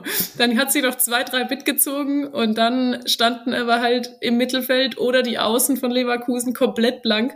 Ja. Und so kannst du halt nicht pressen. Also dann nimmst du dir halt die zwei, drei, die vorne anlaufen, komplett selbst raus und gibst dem Gegner natürlich Riesenlöcher. Ähm, das hat es natürlich Leverkusen dann zum Teil auch ein bisschen einfach gemacht. Ähm, und was dann halt Kaczewska und Williamsdott hier draus machen, ähm, ist natürlich auch extra klasse.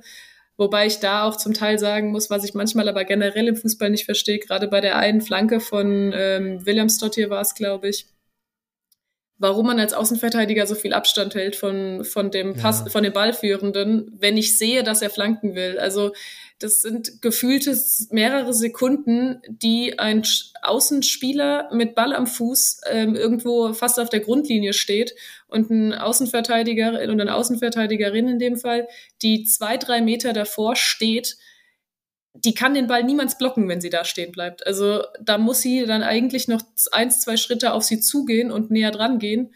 Ähm, da wird mir teilweise auf den Außen zu viel Abstand gehalten, ähm, so dass die Flanke natürlich dann auch passgenau kommt und in der Mitte nur noch eingeschoben werden muss. Ja. Ähm, aber macht es natürlich einfacher. Ähm, ich meine, das 6-0 fällt am Ende dann natürlich auch, weil irgendwie von Nürnberg niemand mehr Kraft hatte, hinterher zu laufen und dann da irgendwie ein bisschen Ping-Pong im Strafraum und äh, wie es an so einem Tag ist, fällt er dann auch noch genau äh, Van Deusen, der Leverkusener, vor die Füße, die ihn einschieben muss. Ähm, da war das Spiel aber tatsächlich dann auch schon gelaufen. Also ich habe mir auch notiert, 13 zu 0 Torschüsse zur Halbzeit. Das ist natürlich schon einfach ziemlich deutlich, muss man sagen. Und da wird es für Nürnberg dann diese Saison in der Bundesliga tatsächlich auch schwer, was aber auch nicht überraschend ist, wenn man sich mal den Kader anguckt und mal guckt, was da für eine Erfahrung oder eben Nicht-Erfahrung ähm, auf dem Platz steht. Also ich habe mir auch mal notiert, wer da schon Bundesliga gespielt hat. Das sind drei Spielerinnen. Das ist äh, Kerstin Bogenschütz, die schon Bundesliga-Erfahrung hat. Ähm, Elena Mühlemann hat in der Schweiz erste Liga gespielt und Lara Schmidt, die in der Bundesliga gespielt hat. Und ansonsten hat da noch keine Spielerin äh, in der ersten Liga gespielt. Da wird es dann natürlich auch schwer. Da ist dann die Frage, ob sie es über die Saison hinweg vielleicht ein bisschen gedreht kriegen, weil sie sich irgendwie an das Tempo und an die ähm, Intensität in der ersten Liga gewöhnen. Ähm, kann aber natürlich sein, selbst wenn sie diesen, an diesen Punkt kommen, dass es da einfach schon zu spät ist. Aber ich glaube, man kann den Spielerinnen da einfach keinen Vorwurf machen. Ähm, wie gesagt, die haben sich bis zum Schluss nicht aufgegeben, die haben alles reingeworfen, die haben alles versucht. Aber da reicht es dann, glaube ich, reicht die Qualität, äh, Qualität oder beziehungsweise die Erfahrung dann auch am Ende einfach nicht. Ja, und im Vergleich zu RB Leipzig ist halt äh, Nürnberg auch eher noch ein normalerer Aufsteiger. Ähm, also Leipzig investiert natürlich auch viel Geld und, und äh, kann diese Brücke dann äh, bauen von der zweiten Liga zur ersten Liga, voraussichtlich. Ähm, bei Nürnberg ist das ein bisschen schwieriger und ähm, Äh, klar, die haben auch äh, eine Männerabteilung im Rücken, anders als beispielsweise reine Frauenfußballvereine, aber trotzdem ist das finanziell eben auch nochmal eine ganz andere Nummer. Ähm, und äh, da ist es für Nürnberg, glaube ich, auch schwer, diese, diese extrem dicke Kluft, die da, die da zwischen erster und zweiter Liga einfach herrscht und äh, was ja auch in der Vergangenheit häufig thematisiert wurde, dass es da einen riesen Niveauunterschied gibt. Ähm, das ist dann schwer, das, das äh, zu kompensieren und äh, meine Zweitligisten haben es teilweise auch schwer, sich schon äh, Spielerinnen von, von Top-Clubs aus der ersten Liga mal auszuleihen. Also wenn es da um Leihen geht, ähm, ist es schon extrem schwierig, sich das finanziell überhaupt leisten zu können, ähm, wenn es da um Gehaltsübernahme etc. geht. Ähm, ja, deshalb äh, glaube ich, ist Verständnis für die Situation des ersten FC Nürnberg da auch durchaus angebracht. Und es war auch relativ absehbar, ähm, dass der Niveauunterschied da sehr groß sein wird. Ja, du hast das ja auch taktisch äh, gesehen. Also rein theoretisch hätte das ja ein gespiegeltes System sein können, 3-4-3 gegen 3-4-3. Ich meine, klar, mit Ball ist es dann natürlich ein bisschen anders und gegen den Ball. Aber sie waren halt dann auch einfach in den direkten Duellen zu oft unterlegen. Plus, äh, auch da hat es Leverkusen eigentlich relativ schlau immer wieder geschafft. Also in den, in den Phasen, wo eben so wild angelaufen wurde, war der Ball ja sofort entweder diagonal verlagert auf Wilhelmsdott hier, den super rechten Flügel mit Hansen zusammengebildet hat, oder sie haben ihn zu Elisa Sens gebracht und wenn er bei Elisa Sens war, dann war er an den besten Füßen dieses Nachmittags, was eben einfach Passspiel anging. Die hat 53 von 58 Pässen abgebracht, 91 Prozent Passquote, die war absolut sicher. Die wusste immer genau, wohin soll der Ball jetzt. Manchmal hat sie auch gesagt, nee, jetzt machen wir nochmal hinten rum. Jetzt äh, haben, gerade, haben, haben wir sie nicht genug in die Breite gezogen, weil das war das, was Leverkusen immer so gut gemacht hat. Diese Kette auseinanderzuziehen und dann eben von einer Seite auf die andere Seite und dann hattest du eben wieder Wilhelms dort hier im 1 gegen 1 oder eben Hansen hinterläuft. Und das war einfach so gut und dann gab es einfach auf an allen Ecken und Enden dieses Platzes einfach Spielerinnen, die ihren direkten Gegenspielerinnen deutlich überlegen waren. Janu Levis zum Beispiel hat 13 von 18 Zweikämpfen gewonnen, hat 9 von 9 ihrer Dribbling-Versuche gewonnen. Das heißt, jedes Mal, wenn sie ins Dribbling gegangen ist, gegen Mai und gegen Steck, dann ist sie da auch vorbeigelaufen. Und das alles ist natürlich dann Ergebnis dessen, was ihr gerade gesagt habt. Nürnberg hat es schwer. Aber da kann man dann eben genauso, wie du sagst, Miri, man kann weder den Spielerinnen Vorwurf machen, und man muss aber dann auch loben, dass Leverkusen das auch dann wirklich sehr, sehr gut gemacht hat. Die hatten einfach, da hatten mehrere Spielerinnen einen richtig guten Tag, haben richtig klasse Fußball gespielt. Man konnte sich das sehr gut angucken. Sie hatten eine absurd tiefe Feldposition, also nach durchschnittlicher nach durchschnittlicher Position äh, der Spielerin waren nur drei Spielerinnen noch in der eigenen Hälfte, also drei Feldspielerinnen. Alle anderen waren ganz tief nach vorne geschoben. So war dieser Nachmittag, aber es war sehr schön anzuhören und begleitet wurde es von kontinuierlichen 1. FC Nürnberg-Rufen. Und irgendwie fand ich das auch nett. Also war ein schönes Spiel, fand ich, aus neutraler Sicht. Ich finde es auch schön, jetzt äh, Wilhelms dort hier wirklich äh, regelmäßig über, über mehrere Minuten in der Bundesliga zu sehen. Die hat so viel Talent und, und ähm, ja, hat technisch so viel drauf, ist so torgefährlich auch, ist so viel unterwegs in verschiedenen Räumen. Ähm, das äh, glaube ich, das wird, also wenn sie fit bleibt, dann, dann wird das echt äh, noch, noch sich sehr gut entwickeln und äh, macht Spaß, ihr zuzusehen. Also wenn sie da jetzt wirklich auf diese Leistung dann nochmal aufbaut und, und sich da so entwickelt, wie es eben voraussehbar ist, dann ähm, ja, freue ich mich auf jeden Fall schon auf mehr von ihr. Ich fand auch die Außen bei Leverkusen wirklich gut. Also sowohl, du hast es schon genannt, Hansen auf der einen Seite, die fand, die fand ich gerade in der ersten Halbzeit auch gut. Ich finde, in der zweiten ist dann viel über links gegangen, über Levels, die mir auch extrem gut gefallen hat, die auch oft in die Tiefe gegangen ist. Auch gerade, ich glaube, beim 5-0 war es, wo sie den Ball äh, durch die Schnittstelle in die Tiefe bekommt, ähm, ihn reinbringt und Willem Stottier mit voller Überzeugung in diesen Ball geht. Also ähm, da merkt man dann auch, die wollen die Tore dann auch tatsächlich machen und die haben auch bis zum Schluss nicht aufgehört. Also da war auch nichts von, wir sind jetzt satt, wir machen jetzt mal weniger, sondern man hatte auch wirklich die ganze Zeit weiter das Gefühl, dass die alle Bock hatten äh, zu, zu kicken an dem Tag. Ähm, und deswegen kann man da auch, glaube ich, fast alle positiv rausheben, ähm, gerade die in der Offensive, weil die in der Defensive mussten ja auch äh, nicht so arg viel tun an dem Tag. Ähm, bei Nürnberg muss man vielleicht mal überlegen, ob das Sinn macht, so offensiv zu spielen gegen den Ball, wenn es so aussieht, wie es aussieht, oder ob man dann einfach sagt, auch wenn es tendenziell finde ich das super lobend, dass man nicht in eine Bundesliga-Saison geht und sagt, wir stellen uns jetzt hinten rein und verbarrikadieren einfach erstmal alles und ähm, gucken mal, was dann passiert.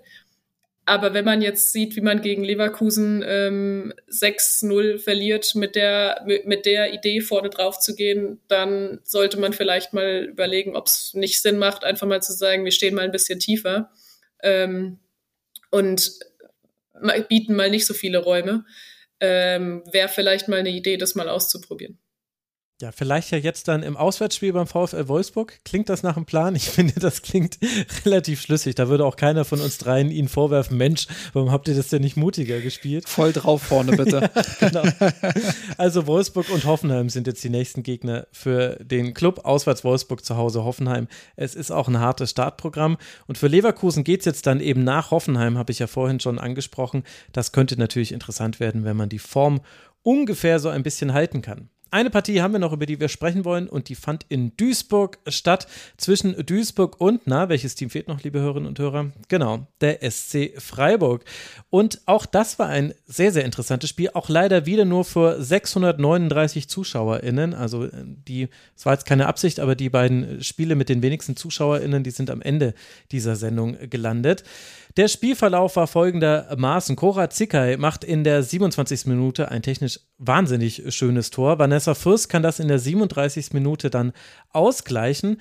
Und als dann Ena Mamutovic ein Eigentor erzielt, weil Gia Hoffmann, Gia Hoffmann an die äh, Latte geschossen hat und von der Latte springt er an die Hand von Mamutovic und von dort geht er ins Tor. Da dachte man schon, Mensch, jetzt hat Freiburg, die sich wirklich schwer getan haben, jetzt geschafft, dieses Spiel zu drehen. Aber nein, Antonia Halverkams hatte eine Idee und die Idee lautete, ich bin hier draußen auf dem Flügel, 40 Meter vor dem Tor den haue ich jetzt mal drauf und den haue ich jetzt mal rein. Und genau so kam es. In der 95. Minute, 94. Minute war es, der 2 zu 2 Ausgleich. Ein Screamer, wie man im Englischen dazu sagt, ein richtig schönes Tor. Und Justin, ja auch ein überraschender Punktgewinn für Duisburg, der aber nicht unverdient ist. Absolut verdient. Also ähm, Erstmal natürlich dieses, äh, dieses Tor am Ende, das war ja ein absoluter Schlusspunkt, den, den eine Partie, die sonst über viele Phasen relativ zäh und vielleicht auch bisweilen ein bisschen langweilig war. Ähm, also wirklich viele Ho Höhepunkte äh, in, in den Strafräumen gab es ja eher nicht auf beiden Seiten. Ähm, war das ein komplett irrer, irrer Schlusspunkt irgendwie, aber komplett verdient für Duisburg, weil ähm, dass es über weite Strecken so langweilig war, lag eben auch daran oder vor allem daran, dass sie ihr Spiel durchgedrückt haben. Und ihr Spiel ist eben äh, über weite Strecken destruktiv. Ihr Spiel ist sehr defensiv. Ähm, ähm, ihr Spiel ist Freiburg dann eben die Freude am Fußball zu nehmen. Und das haben sie über weite Strecken richtig gut gemacht und haben das geschafft. Ähm, Plus eben, ich habe gerade gesagt, ihr Spiel ist sehr defensiv. Sie haben es in einigen Phasen dann auch geschafft, mal ein bisschen rauszukommen aus dieser, aus dieser Haltung und zumindest ein kleines Stück nach vorn zu schieben ähm, und so Freiburg so ein bisschen auch unter Druck zu setzen, zumindest mal im Mittelfeld und sich selbst dadurch auch ein bisschen zu entlasten. Und äh, das war immer so ein Problem, was Duisburg in der Vergangenheit häufig hatte, dass sie sich dann hinten eingeigelt hatten ähm, und, und da gar nicht mehr rausgekommen sind. Ich finde, gegen Freiburg hatten sie viele Momente der Entlastung ähm, hätten den ein oder anderen Konter vielleicht sogar noch mal besser ausspielen können. Ähm, Gerade in der ersten Halbzeit ähm, wurde Freiburg dann zunehmend auch unsicher. Die ersten 20 Minuten würde ich noch unter äh, reinkommen ins Spiel abtun. Ähm, vielleicht auch so ein bisschen, ähm, ja, geduldig bleiben, nicht zu früh äh, zu viel riskieren. Aber äh, danach war es dann schon auch teilweise sehr unsicher von Freiburg. Also viele Pässe im Spielaufbau, ähm, die, die zu Duisburg gegangen sind. Und äh, da hatte Duisburg die ein oder andere Kontergelegenheit, ähm, ja, die sie hätten nutzen können. Und deshalb bin ich am Ende bei einem, bei einem verdienten Unentschieden. Ähm, beide haben sich jetzt nicht extrem viele Großchancen rausgespielt. Äh, Duisburg hat einen Tick äh, besser verteidigt, finde ich ja, und deshalb äh, geht das 2-2 voll in Ordnung. Beziehungsweise es hätte auch ein 0-0 sein können, äh, wenn ich auf die Expected Goals gucke, 0,3 zu 0,6. Ähm, sind jetzt nicht unbedingt vier Tore, die man da erwartet hätte, aber nimmt man natürlich dann nochmal mit. Aber hast du das verstanden, warum warum das alles passiert ist. Also dieser Schuss, ich meine, klar, da steht dann letztlich Julia Kassen nicht gut. Das Interessante ist, sie stand vorher schon mal so weit vorm Tor, dass es Vanessa Fürst, glaube ich, probiert hat mit äh, so einem äh, Distanzschuss. Das hat dann aber in dem Fall nicht geklappt. Aber es war ja so, nach dem 2 zu 1 hatte Duisburg keinen Zugriff. Also die, die haben ja kein hohes Pressing gespielt, du hast es ja beschrieben. Sie haben eher so ein 5-4-1, manchmal 5-3-2, ist aber eher so eine Nuance gewesen. Sie haben eigentlich immer in ihrer eigenen Hälfte gewartet. Und deswegen hat ja Freiburg absurde Passstatistiken an, aufsammeln können. Also mir ist es während des Spiels aufgefallen, dann habe ich danach nachgeguckt und habe mich in meinem Eindruck bestätigt gesehen, dass die Innenverteidigerinnen sehr häufig den Ball hatten. Steuerwald hat 137 Pässe gespielt und Stegemann 120. Und äh, davon kamen dann 93 äh, Prozent und 86 Prozent an. Aber die, da sind, ist jetzt eben das Problem die 14 Prozent und die 7 Prozent der nicht angekommenen Pässe. Und zwar nicht nur bei den beiden. Obwohl Freiburg keinerlei Druck bekommen hat und obwohl Freiburg dann in einem Spiel, in dem man sich extrem schwer tut, führt, haben sie trotzdem dann, fand ich, viel zu gefährliche Pässe manchmal im Aufbau gespielt, wie in der letzten Saison schon, und dann immer mal wieder Duisburg den Ball gegeben und dann war Duisburg super. super. Ellie Hess äh, sofort äh, tief gegangen, war als Zielspielerin auch manchmal direkt anspielbar, Zielinski nach vorne, Halver kam, das hat, fand ich ein super Spiel gemacht, aber da sind eigentlich alle dann, in solchen Momenten ist dann eben ganz Duisburg quasi Richtung Freiburger Tor gelaufen. Und das muss ich sagen, wäre eigentlich genau der Schritt gewesen, den ich von Freiburg mir erhofft hätte in dieser Saison, dass man in solchen Spielen dann einfach mal, auch wenn es nicht schön aussieht, sagt, ja komm, dann zocken wir das jetzt halt so runter und nehmen das 2 zu 1 mit und versuchen nicht immer über irgendwelche Aufbauarten über die Sechser. Also Minge hat sich dann immer wieder so rausfallen lassen und hat dann mit Schasching versucht, da Doppelpässe zu spielen. Und äh, sie wollten immer so kleine Kombinationen nach vorne zu kommen. Ist wunderschön, aber halt nur, wenn es klappt. Das fand ich ein bisschen schade aus Freiburg Ja, ich, ich, um die Eingangsfrage zu beantworten, ich habe es auch nicht verstanden. Ähm, und ähm, mir ist auch aufgefallen, dass Freiburg, das ist ja so ein bisschen deren Spiel, dass sie sehr eng, sehr kompakt äh, um den Ball herum stehen. Also viele Spielerinnen sehr nah beieinander, um dann eben, wenn sie den Ball verlieren, dass sie dann den Ball direkt wieder zurückerobern können, ins Gegenpressing gehen können, etc. In der vergangenen, vergangenen Saison gab es da teilweise absurde Spiele, wo es dann hin und her ging und ähm, Frankfurt kann ich mich erinnern, war, war ein so ein, so ein Duell, wo Frankfurt mhm. das wunderbar ausgespielt hat, ja. dann eben mit einem Diagonalball oder einem längeren Ball dann eben dieses, dieses Knäuel an Freiburgerinnen quasi überspielt hat. Ähm, und, und dann war alles offen. Und ähm, ja, das ist einerseits deren Philosophie, aber andererseits finde ich gerade jetzt auch gegen so einen tiefstehenden Gegner wie Duisburg, war es mir teilweise zu eng. Also äh, zu viele Freiburgerinnen, die sich gegenseitig dann auch noch den Raum weggenommen haben, äh, wo dann Tiefe gefehlt hat, wo man dann wirklich nicht so wirklich vom Fleck gekommen ist. Und ähm, da fand ich es ein Stück weit übertrieben vom, vom Positionsspiel her. Ähm, hätte mir da gewünscht, dass sie es ein bisschen breiter machen, ein bisschen größere Abstände vielleicht. Ähm, ja, und äh, was du auch schon gesagt hast, das, das Risiko im Aufbauspiel. Also das ähm, habe ich teilweise auch nicht verstanden. Ähm, ja, warum man da so ein, so ein enormes Risiko eingeht, zumal Duisburg, wie gesagt, auch relativ tief stand, äh, da vielleicht auch erstmal schauen, überhaupt ins Mittelfeld zu kommen, ähm, sich sukzessive nach vorn zu arbeiten und, und dann über Verlagerungen Duisburg äh, so ein bisschen äh, auseinanderzuspielen. Ähm, aber das kam nicht, wie gesagt, ähm, vorne dann sehr, sehr viele Freiburgerinnen auf einem Fleck, die sich gegenseitig so ein bisschen den Raum auch genommen haben also ich fand es echt nicht gut von, von Freiburg. Und ähm, das zieht sich auch so ein bisschen jetzt durch die Amtszeit von Theresa Merck, dass da immer wieder auf gute Auftritte ähm, dann immer wieder welche folgen. Ja, wo sie, wo sie nicht so richtig Zugriff bekommen auf den Gegner und wo sie es nicht so wirklich schaffen, ähm, ihre eigentliche Idee von Fußball dann, dann auf den Platz zu bringen. Und ähm, ja, hm. wie du auch gesagt hast, völlig richtig. Da hätte ich mir in dieser Saison, ja, wir sind jetzt erst am zweiten Spieltag, auch das muss man jetzt natürlich wieder erwähnen. Ähm, aber da erwarte ich mir in dieser Saison dann eben auch einen Schritt nach vorn. Ich meine, Freiburg hat ja viele Dinge gut gemacht und, und ich, ich erkenne schon auch, dass ich quasi jetzt bei anderen Teams den Mut zwischen den Linien durchzuspielen, äh, da habe ich bei Jacqueline Meissner vorhin gesagt, wie mega geil das ist und jetzt kritisiere ich das hier. Also das, das ist mir alles bewusst, dass es quasi auch sehr viel Sofa-Trainer, Wissen ist und so weiter. Aber also ich habe vorhin das so formuliert, Freiburg ist für mich eine Zweidrittel- Mannschaft. Die machen zu zwei Drittel der Dinge, die sie machen, machen sie sehr, sehr gut. Und zwar alles. Sie sind zu zwei Dritteln super im Passspiel, im Pressing, im Spielaufbau, in der Art, wie sie sich Chancen auf verschiedene Arten und Weisen herausspielen. Aber das letzte Drittel fehlt in jedem dieser Bereiche. Das äh, Pressing ist nicht immer zu 100% stimmig. Der Spielaufbau ist zu fehlerbehaftet. In der Chancenkreierung, das war, fand ich gegen Duisburg jetzt das Problem, dass sie einfach im Angriffsdrittel da die falschen Entscheidungen getroffen haben. Es gab einmal das schöne Abseitstor von Kaikchi, das war mal aus so einer Gegenpressing-Situation heraus, dann ein schöner Chipball, das hat gut funktioniert, aber war eben leider knapp abseits. Aber ansonsten sehr wenige klare Aktionen. Und das, das ist mir in diesem Spiel wieder ganz extrem aufgefallen. Und dann muss man aber auch sagen, dann hat Duisburg das auch wirklich sehr, sehr gut genutzt, weil Duisburg hatte seine Probleme. Also Kara Bartmann äh, in der Anfangsphase wurde die zwei, dreimal mit Tempo angelaufen, hat jedes Mal den Ball fast verloren. Also da konntest du dir echt denken, ui, das könnte jetzt wirklich schwierig werden. Aber auch die hat sich dann in dieses Spiel reingezogen, wurde dann ausgewechselt, war aber auch schon gelb vorbelastet. Das kam, glaube ich, auch daher, dass sie ausgewechselt wurde.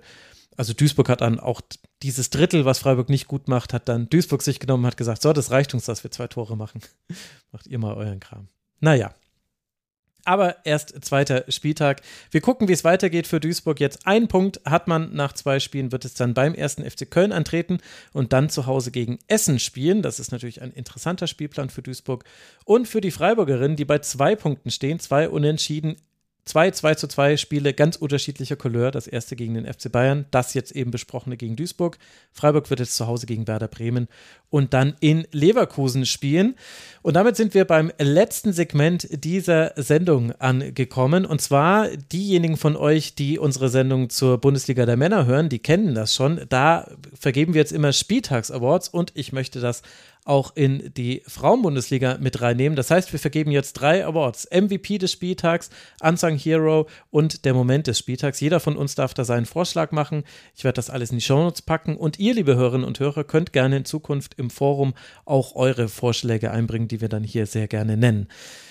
Miri, du musstest jetzt so lange uns zuhören, wie wir uns über Freiburg und äh, Duisburg ja nicht echauffiert haben, aber uns da so ein bisschen reingenördet und wieder rausgenördet haben.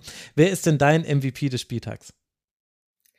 Für mich ist es Nikola Kaczewska, weil ja. sie mit dem Auftritt, wir haben es vorhin schon, glaube ich, genug besprochen, mit dem Auftritt direkt nach äh, Neuankommen in der Bundesliga, Neuankommen mit Leverkusen, direkt so ein Spiel zu machen, äh, drei Dinger zu machen und auch sonst super präsent zu sein, sowohl was Ball Bälle festmachen als auch Zweikampfführung und so weiter.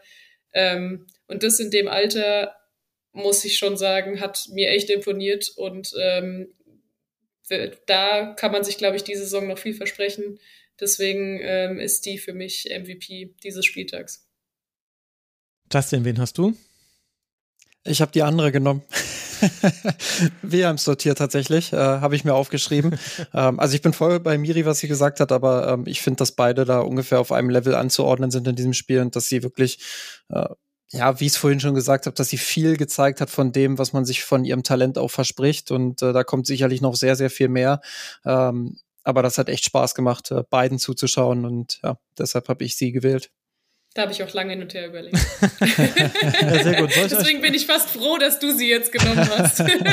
Soll ich euch was sagen, wenn ich als MVP habe? Kaczewska. Also, dieses, dieses Kapitel war, glaube ich, schnell abgeschlossen. Justin, wer ist deine Unsung Heroin, muss es ja dann eigentlich heißen, glaube ich. Ja, ähm, wir haben vorhin über Wolfsburg ge gesprochen und wir haben nur am Rande eigentlich Lena Oberdorf erwähnt. Ähm, ich finde, dass sie das Ding natürlich nicht am Alleingang, aber dass sie ganz, ganz großen Anteil daran hat, dass, dass das Ding rumgerissen wurde, nicht nur wegen ihres Tores, ähm, sondern auch dieser überragende Diagonalball, den sie da beispielsweise vor dem einen Tor spielt, ähm, ihre Zweikampfquote oder, oder nicht Quote, aber ihre, ihre, wie weiträumig sie einfach auch immer verteidigt. Also mhm es ist wirklich schwer, an ihr vorbeizukommen. Ähm, das ist jetzt alles nichts Neues. Sie ist eine Weltklasse-Spielerin, aber ich finde, an der Stelle kann man das ruhig auch nochmal hervorheben, ähm, ja, was sie wieder für ein klasse Spiel gemacht hat in, in einem absoluten äh, Top-Spiel. Lena Oberdorf ist notiert. Wen notiere ich für dich, Miri? Ich habe mir tatsächlich mehrere aufgeschrieben aus verschiedenen Spielen, aber ich glaube, wir haben fast alle von denen, die ich aufgeschrieben habe, schon angesprochen, nur eine nicht. Deswegen nehme ich die jetzt.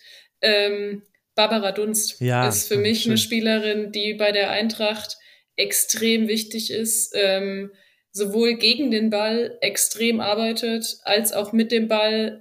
Alles, was sie macht, hat Hand und Fuß. Ähm, sie spielt klare Bälle, ähm, das Tor dann natürlich auch noch dazu, der übrigens auch, es war ein schöner Abschluss. Also klar hat sie ein bisschen Platz, aber den muss man trotzdem mal so annehmen und direkt dann einfach mal so ins kurze Eck nageln. Also ähm, für mich ist das eine Spielerin, die bei der Eintracht sehr, sehr, sehr wichtig ist, aber auch oft so ein bisschen underrated ist. Dann so, im, wenn man über die Eintracht redet, weil es dann doch irgendwie immer die ganzen Offensiven sind, ähm, über die man dann da mehr redet. Ähm, und deswegen geht sie da manchmal so ein bisschen unter, ist für mich aber bei der Eintracht eine der wichtigsten Spielerinnen. Sehr schön. Barbara Dunst ist notiert. Ich äh, werfe noch Jasmin Pahl in den Raum, weil ich einfach finde, die hat ganz fantastisch äh, gehalten und äh, war auch so so proaktiv in ihrem, in ihrem Spiel. Das hat mir einfach sehr, sehr gut gefallen. Also sie hatte nicht nur die Aktionen auf der Linie, sondern sie hatte auch äh, zwei, drei abgefangene Flanken. Und ich hatte das Gefühl, in dieser neu formierten Abwehr mit eben Selina Degen und äh, den drei Außenverteidigerinnen neben ihr, lag es auch an Paul, dass die eigentlich immer ganz gut in ihrer Struktur stand. Das war zumindest mein Gefühl. Ich war ja leider nicht im Stadion, wir mussten ja hier diese Sendung hier aufnehmen. Deswegen, Jasmin Pahl ist meine Anzang Heroin. Justin, dein Moment des Spieltags. Neben dieser ähm. Aufzeichnung. Um. Jetzt hast du es schon genannt. Ähm, ah. na, nein, äh, der Ausgleich von, von Duisburg in der letzten Sekunde, einfach weil es äh, so komplett irre war, da diesen, diesen, diesen Longshot, sage ich mal, da zu ziehen und dann geht er auch noch rein und äh, dieses 2 zu 2, was auch, wie gesagt, komplett verdient war für Duisburg. Ähm, ja, ich habe die fünf Spiele alle im Real Life geschaut und das war halt vor dieser Bayern-Partie das letzte Spiel, was ich mir, was ich mir noch angeschaut habe. Äh, und äh, ich habe es auch in unserer WhatsApp-Gruppe geschrieben. Ähm, das war irgendwie ein schöner Abschluss von diesen, von diesen fünf Spielen. Ähm, ja, und, und finde, dass das irgendwie der Moment des Spieltags war. Miri? Ich habe erstmal kurz eine Frage dazu. Seid ihr euch sicher, dass die den so wollte? also mein Eindruck war, als ich es gesehen habe, ähm, dass sie den eigentlich vorne in den Strafraum schlagen wollte. Ich, aber ich bin mir nicht sicher. Ich meine, wie, man, wie ihr schon gesagt oder? habt über die. Doch eine Spielerin stand vorne drin. Ich weiß, bin mir nicht sicher, wer es war. Ähm, und ich, mit der Kameraperspektive sieht man natürlich immer auch nicht so wie sie. Die Kamera folgt dann dem Ball und dann siehst du nicht, ob sie wirklich so total überrascht ist oder nicht. Am Ende siehst du sie jubeln, klar, weil der Ball drin ist, aber ob sie den wirklich so dahin haben wollte, ich bin mir da nicht so ganz sicher. Ja, Wenn das sie das wollte, war es Weltklasse. Das wird es aber fast noch besser machen dann. Also dann wäre es noch mehr der Moment des Spieltags, wenn, wenn ja, der irgendwie stimmt. abgerutscht gewesen wäre. Aber ähm, also Max meinte ja auch schon, äh, die Torhüterin stand ja vorher schon einmal relativ ja. weit vorne. Ähm, ja, kann sein. Ich weiß es nicht. Ich kann es nicht beurteilen, aber so oder so war es auf jeden Fall ein komplett irrer Moment in dem Spiel, was, was eigentlich kaum Spektakel hergegeben hat. Und ja, deshalb fand ich es einfach cool. Ja, und ich muss jetzt zugeben, äh, leider ist das auch mein Moment des Spieltags. Aber äh, ich habe. Ich habe einen anderen. Ich hab, das ist sehr gut, dann darfst du gleich äh, deinen nennen. Bei mir war es einfach, das war eins der Spiele, was ich live sehen konnte. Und ich hatte da schon, äh, weil ich ja auch die ganzen Männerspiele geguckt habe, hatte ich an dem Tag, glaube ich, schon sechs Spiele gesehen. Das ist aber so eine Obergrenze. Mehr äh, Spiele sollte man nicht gucken, das ist nicht gut. Also dann fällt einem einfach nichts mehr auf möchte ich dazu sagen. Äh, und dann habe ich gedacht, naja, komm, aber jetzt lasse ich noch schnell die Schlussphase hier laufen, das interessiert mich. Und dann stand ich vorm Fernseher, als die das geschossen hat. Das hat mich so aus dem Sitz gerissen, im wahrsten Sinne des Wortes. Und dass das noch möglich ist, nachdem ich mir sechs Spiele reingepfiffen habe und da habe dann auch ich keinen Bock mehr auf Fußball, dann muss das der Moment des Spieltags sein. Es ging mir tatsächlich, ging mir tatsächlich ähnlich. Also äh, ich bin nicht mehr so oft emotional beim Fußball, aber ähm, da in dem Fall war es auf jeden Fall sehr emotional und äh, das, obwohl ich es im Real Life geschaut habe und das Ergebnis vorher eigentlich schon kannte. Also ich wusste, dass dieses 2 zu 2 noch irgendwann fällt, aber dass es dann so fällt, war ja komplett Wahnsinn. So, und jetzt kommt endlich Miri mit ihrem Moment des Spiels. Ich bin gespannt. Ähm, für mich ist es das Tor von Lena Oberdorf, ehrlicherweise. Ja. Also ich bin eigentlich eher ein Fan von, von rausgespielten Toren, muss ich dazu sagen. Mhm. Also so diese Fernschüsse sind zwar natürlich immer auf ein, wenn man sich irgendwie Zusammenschnitte anguckt, natürlich immer schön anzusehen. Aber mir gefallen eigentlich schön rausgespielte Tore besser. Aber bei dem Schuss muss ich tatsächlich sagen, diese Geschwindigkeit habe ich selten im Frauenfußball gesehen. Also aus dem Stand so einen auszupacken, den man eigentlich erst wieder sieht, als er, als er im Netz ist. Der war ja, ich sag mal, nicht mal wirklich im Winkel. Also der war ja relativ mittig sogar, zwar direkt mhm. unter der Latte, aber der, das war so ein Strahl, dass man, glaube ich, trotzdem der Torhüterin eigentlich keinen wirklichen Vorwurf machen kann. Ähm, und das war nämlich der Moment, wo ich dachte so, wow, das war mal wieder was im Frauenfußball, was ich ähm, so selten sehe. Deswegen ähm, hat mir dieses Tor extrem gut gefallen. Sehr, sehr gut. Welche Position hast du gespielt, Miri? Das habe ich mich vorhin gefragt. Äh, ich bin gelernte Innenverteidigerin und bin dann, habe dann auch nochmal auf den Außen und später dann auf der 6 gespielt, aber das nur in, ne, in der Regionalliga noch. Ja, gut. Aber das erklärt vielleicht auch, warum du so allergisch über einen langen Ball im Aufbauspiel sprichst, so wie du vorhin geredet hast. Sehr schön. Ja, dann haben wir doch hier ein paar schöne Awards rausbekommen und äh, wir haben diesen Spieltag zur Genüge besprochen. Ihr zwei, ich danke euch beiden ganz herzlich. Herzlichen Dank an äh, Justin Kraft. Ich werde natürlich überall verlinken, wo man dir folgen kann. Danke, dass du mal wieder im Rasenfunk warst, Justin. Immer wieder gerne. Hat sehr viel Spaß gemacht. Danke auch an Miri. Ja, genau. Danke auch Sehr interessante an. Einblicke. Große Hochachtung, sich einfach in so eine Sendung einfach reinzuwerfen mit sehr wenig Vorbereitungszeit und dann einfach in äh, perfektem Deutsch perfekte Zusammenfassungen zu liefern. Also wenn du willst, kannst du jetzt auch die nächste Sendung gleich moderieren. Wegen mir können wir dich gleich durchbefördern. Danke, dass du das gemacht hast, Miri. Und ich würde mich freuen, wenn wir dich hier noch öfter hören. Ja, vielen Dank für die Einladung. Ähm, hat extrem Spaß gemacht. Ich muss ja zugeben, ich war doch relativ nervös vorher. Ähm, hab's euch ja auch beiden vorher gesagt. Und das hat sich aber dann relativ schnell gelegt und es hat auch tatsächlich großen Spaß gemacht. Und es hat auch mal wieder Spaß gemacht, man guckt Fußball doch ein bisschen anders, weil man weiß, man muss hinterher auch drüber reden. ähm, und das hat, war auch mal wieder eine interessante Erfahrung, muss ich sagen. Also vielen Dank für die Möglichkeit und äh, gerne wieder. Sehr, sehr gerne wieder. Und die Aufregung muss ich sehr schnell gelegt haben, denn die war nicht zu spüren. Und das mit dem Fußball gucken, ohne drüber zu reden, ja, das ist, äh, ich, ich muss mir einen neuen Fußball suchen. Wenn ich mal irgendwie NWSL gucke, dann denke ich mir, ah cool, da muss ich nicht drüber reden. Das, das mag ich auch. In diesem Sinne, danke euch, lieben Hörerinnen und Hörern da draußen, für eure Aufmerksamkeit, denn nur für euch machen wir diese Sendung. Unterstützt bitte den Rasenfunk, rasenfunk.de slash supportersclub und kiosk.rasenfunk.de. Da könnt ihr auch mal gucken, was wir an schickem Merch so haben. Und ansonsten hören wir uns hier wieder in einem Format eurer Wahl.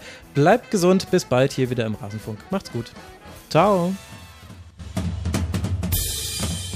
Der Rasenfunk lebt von euren Beiträgen. Vielen Dank.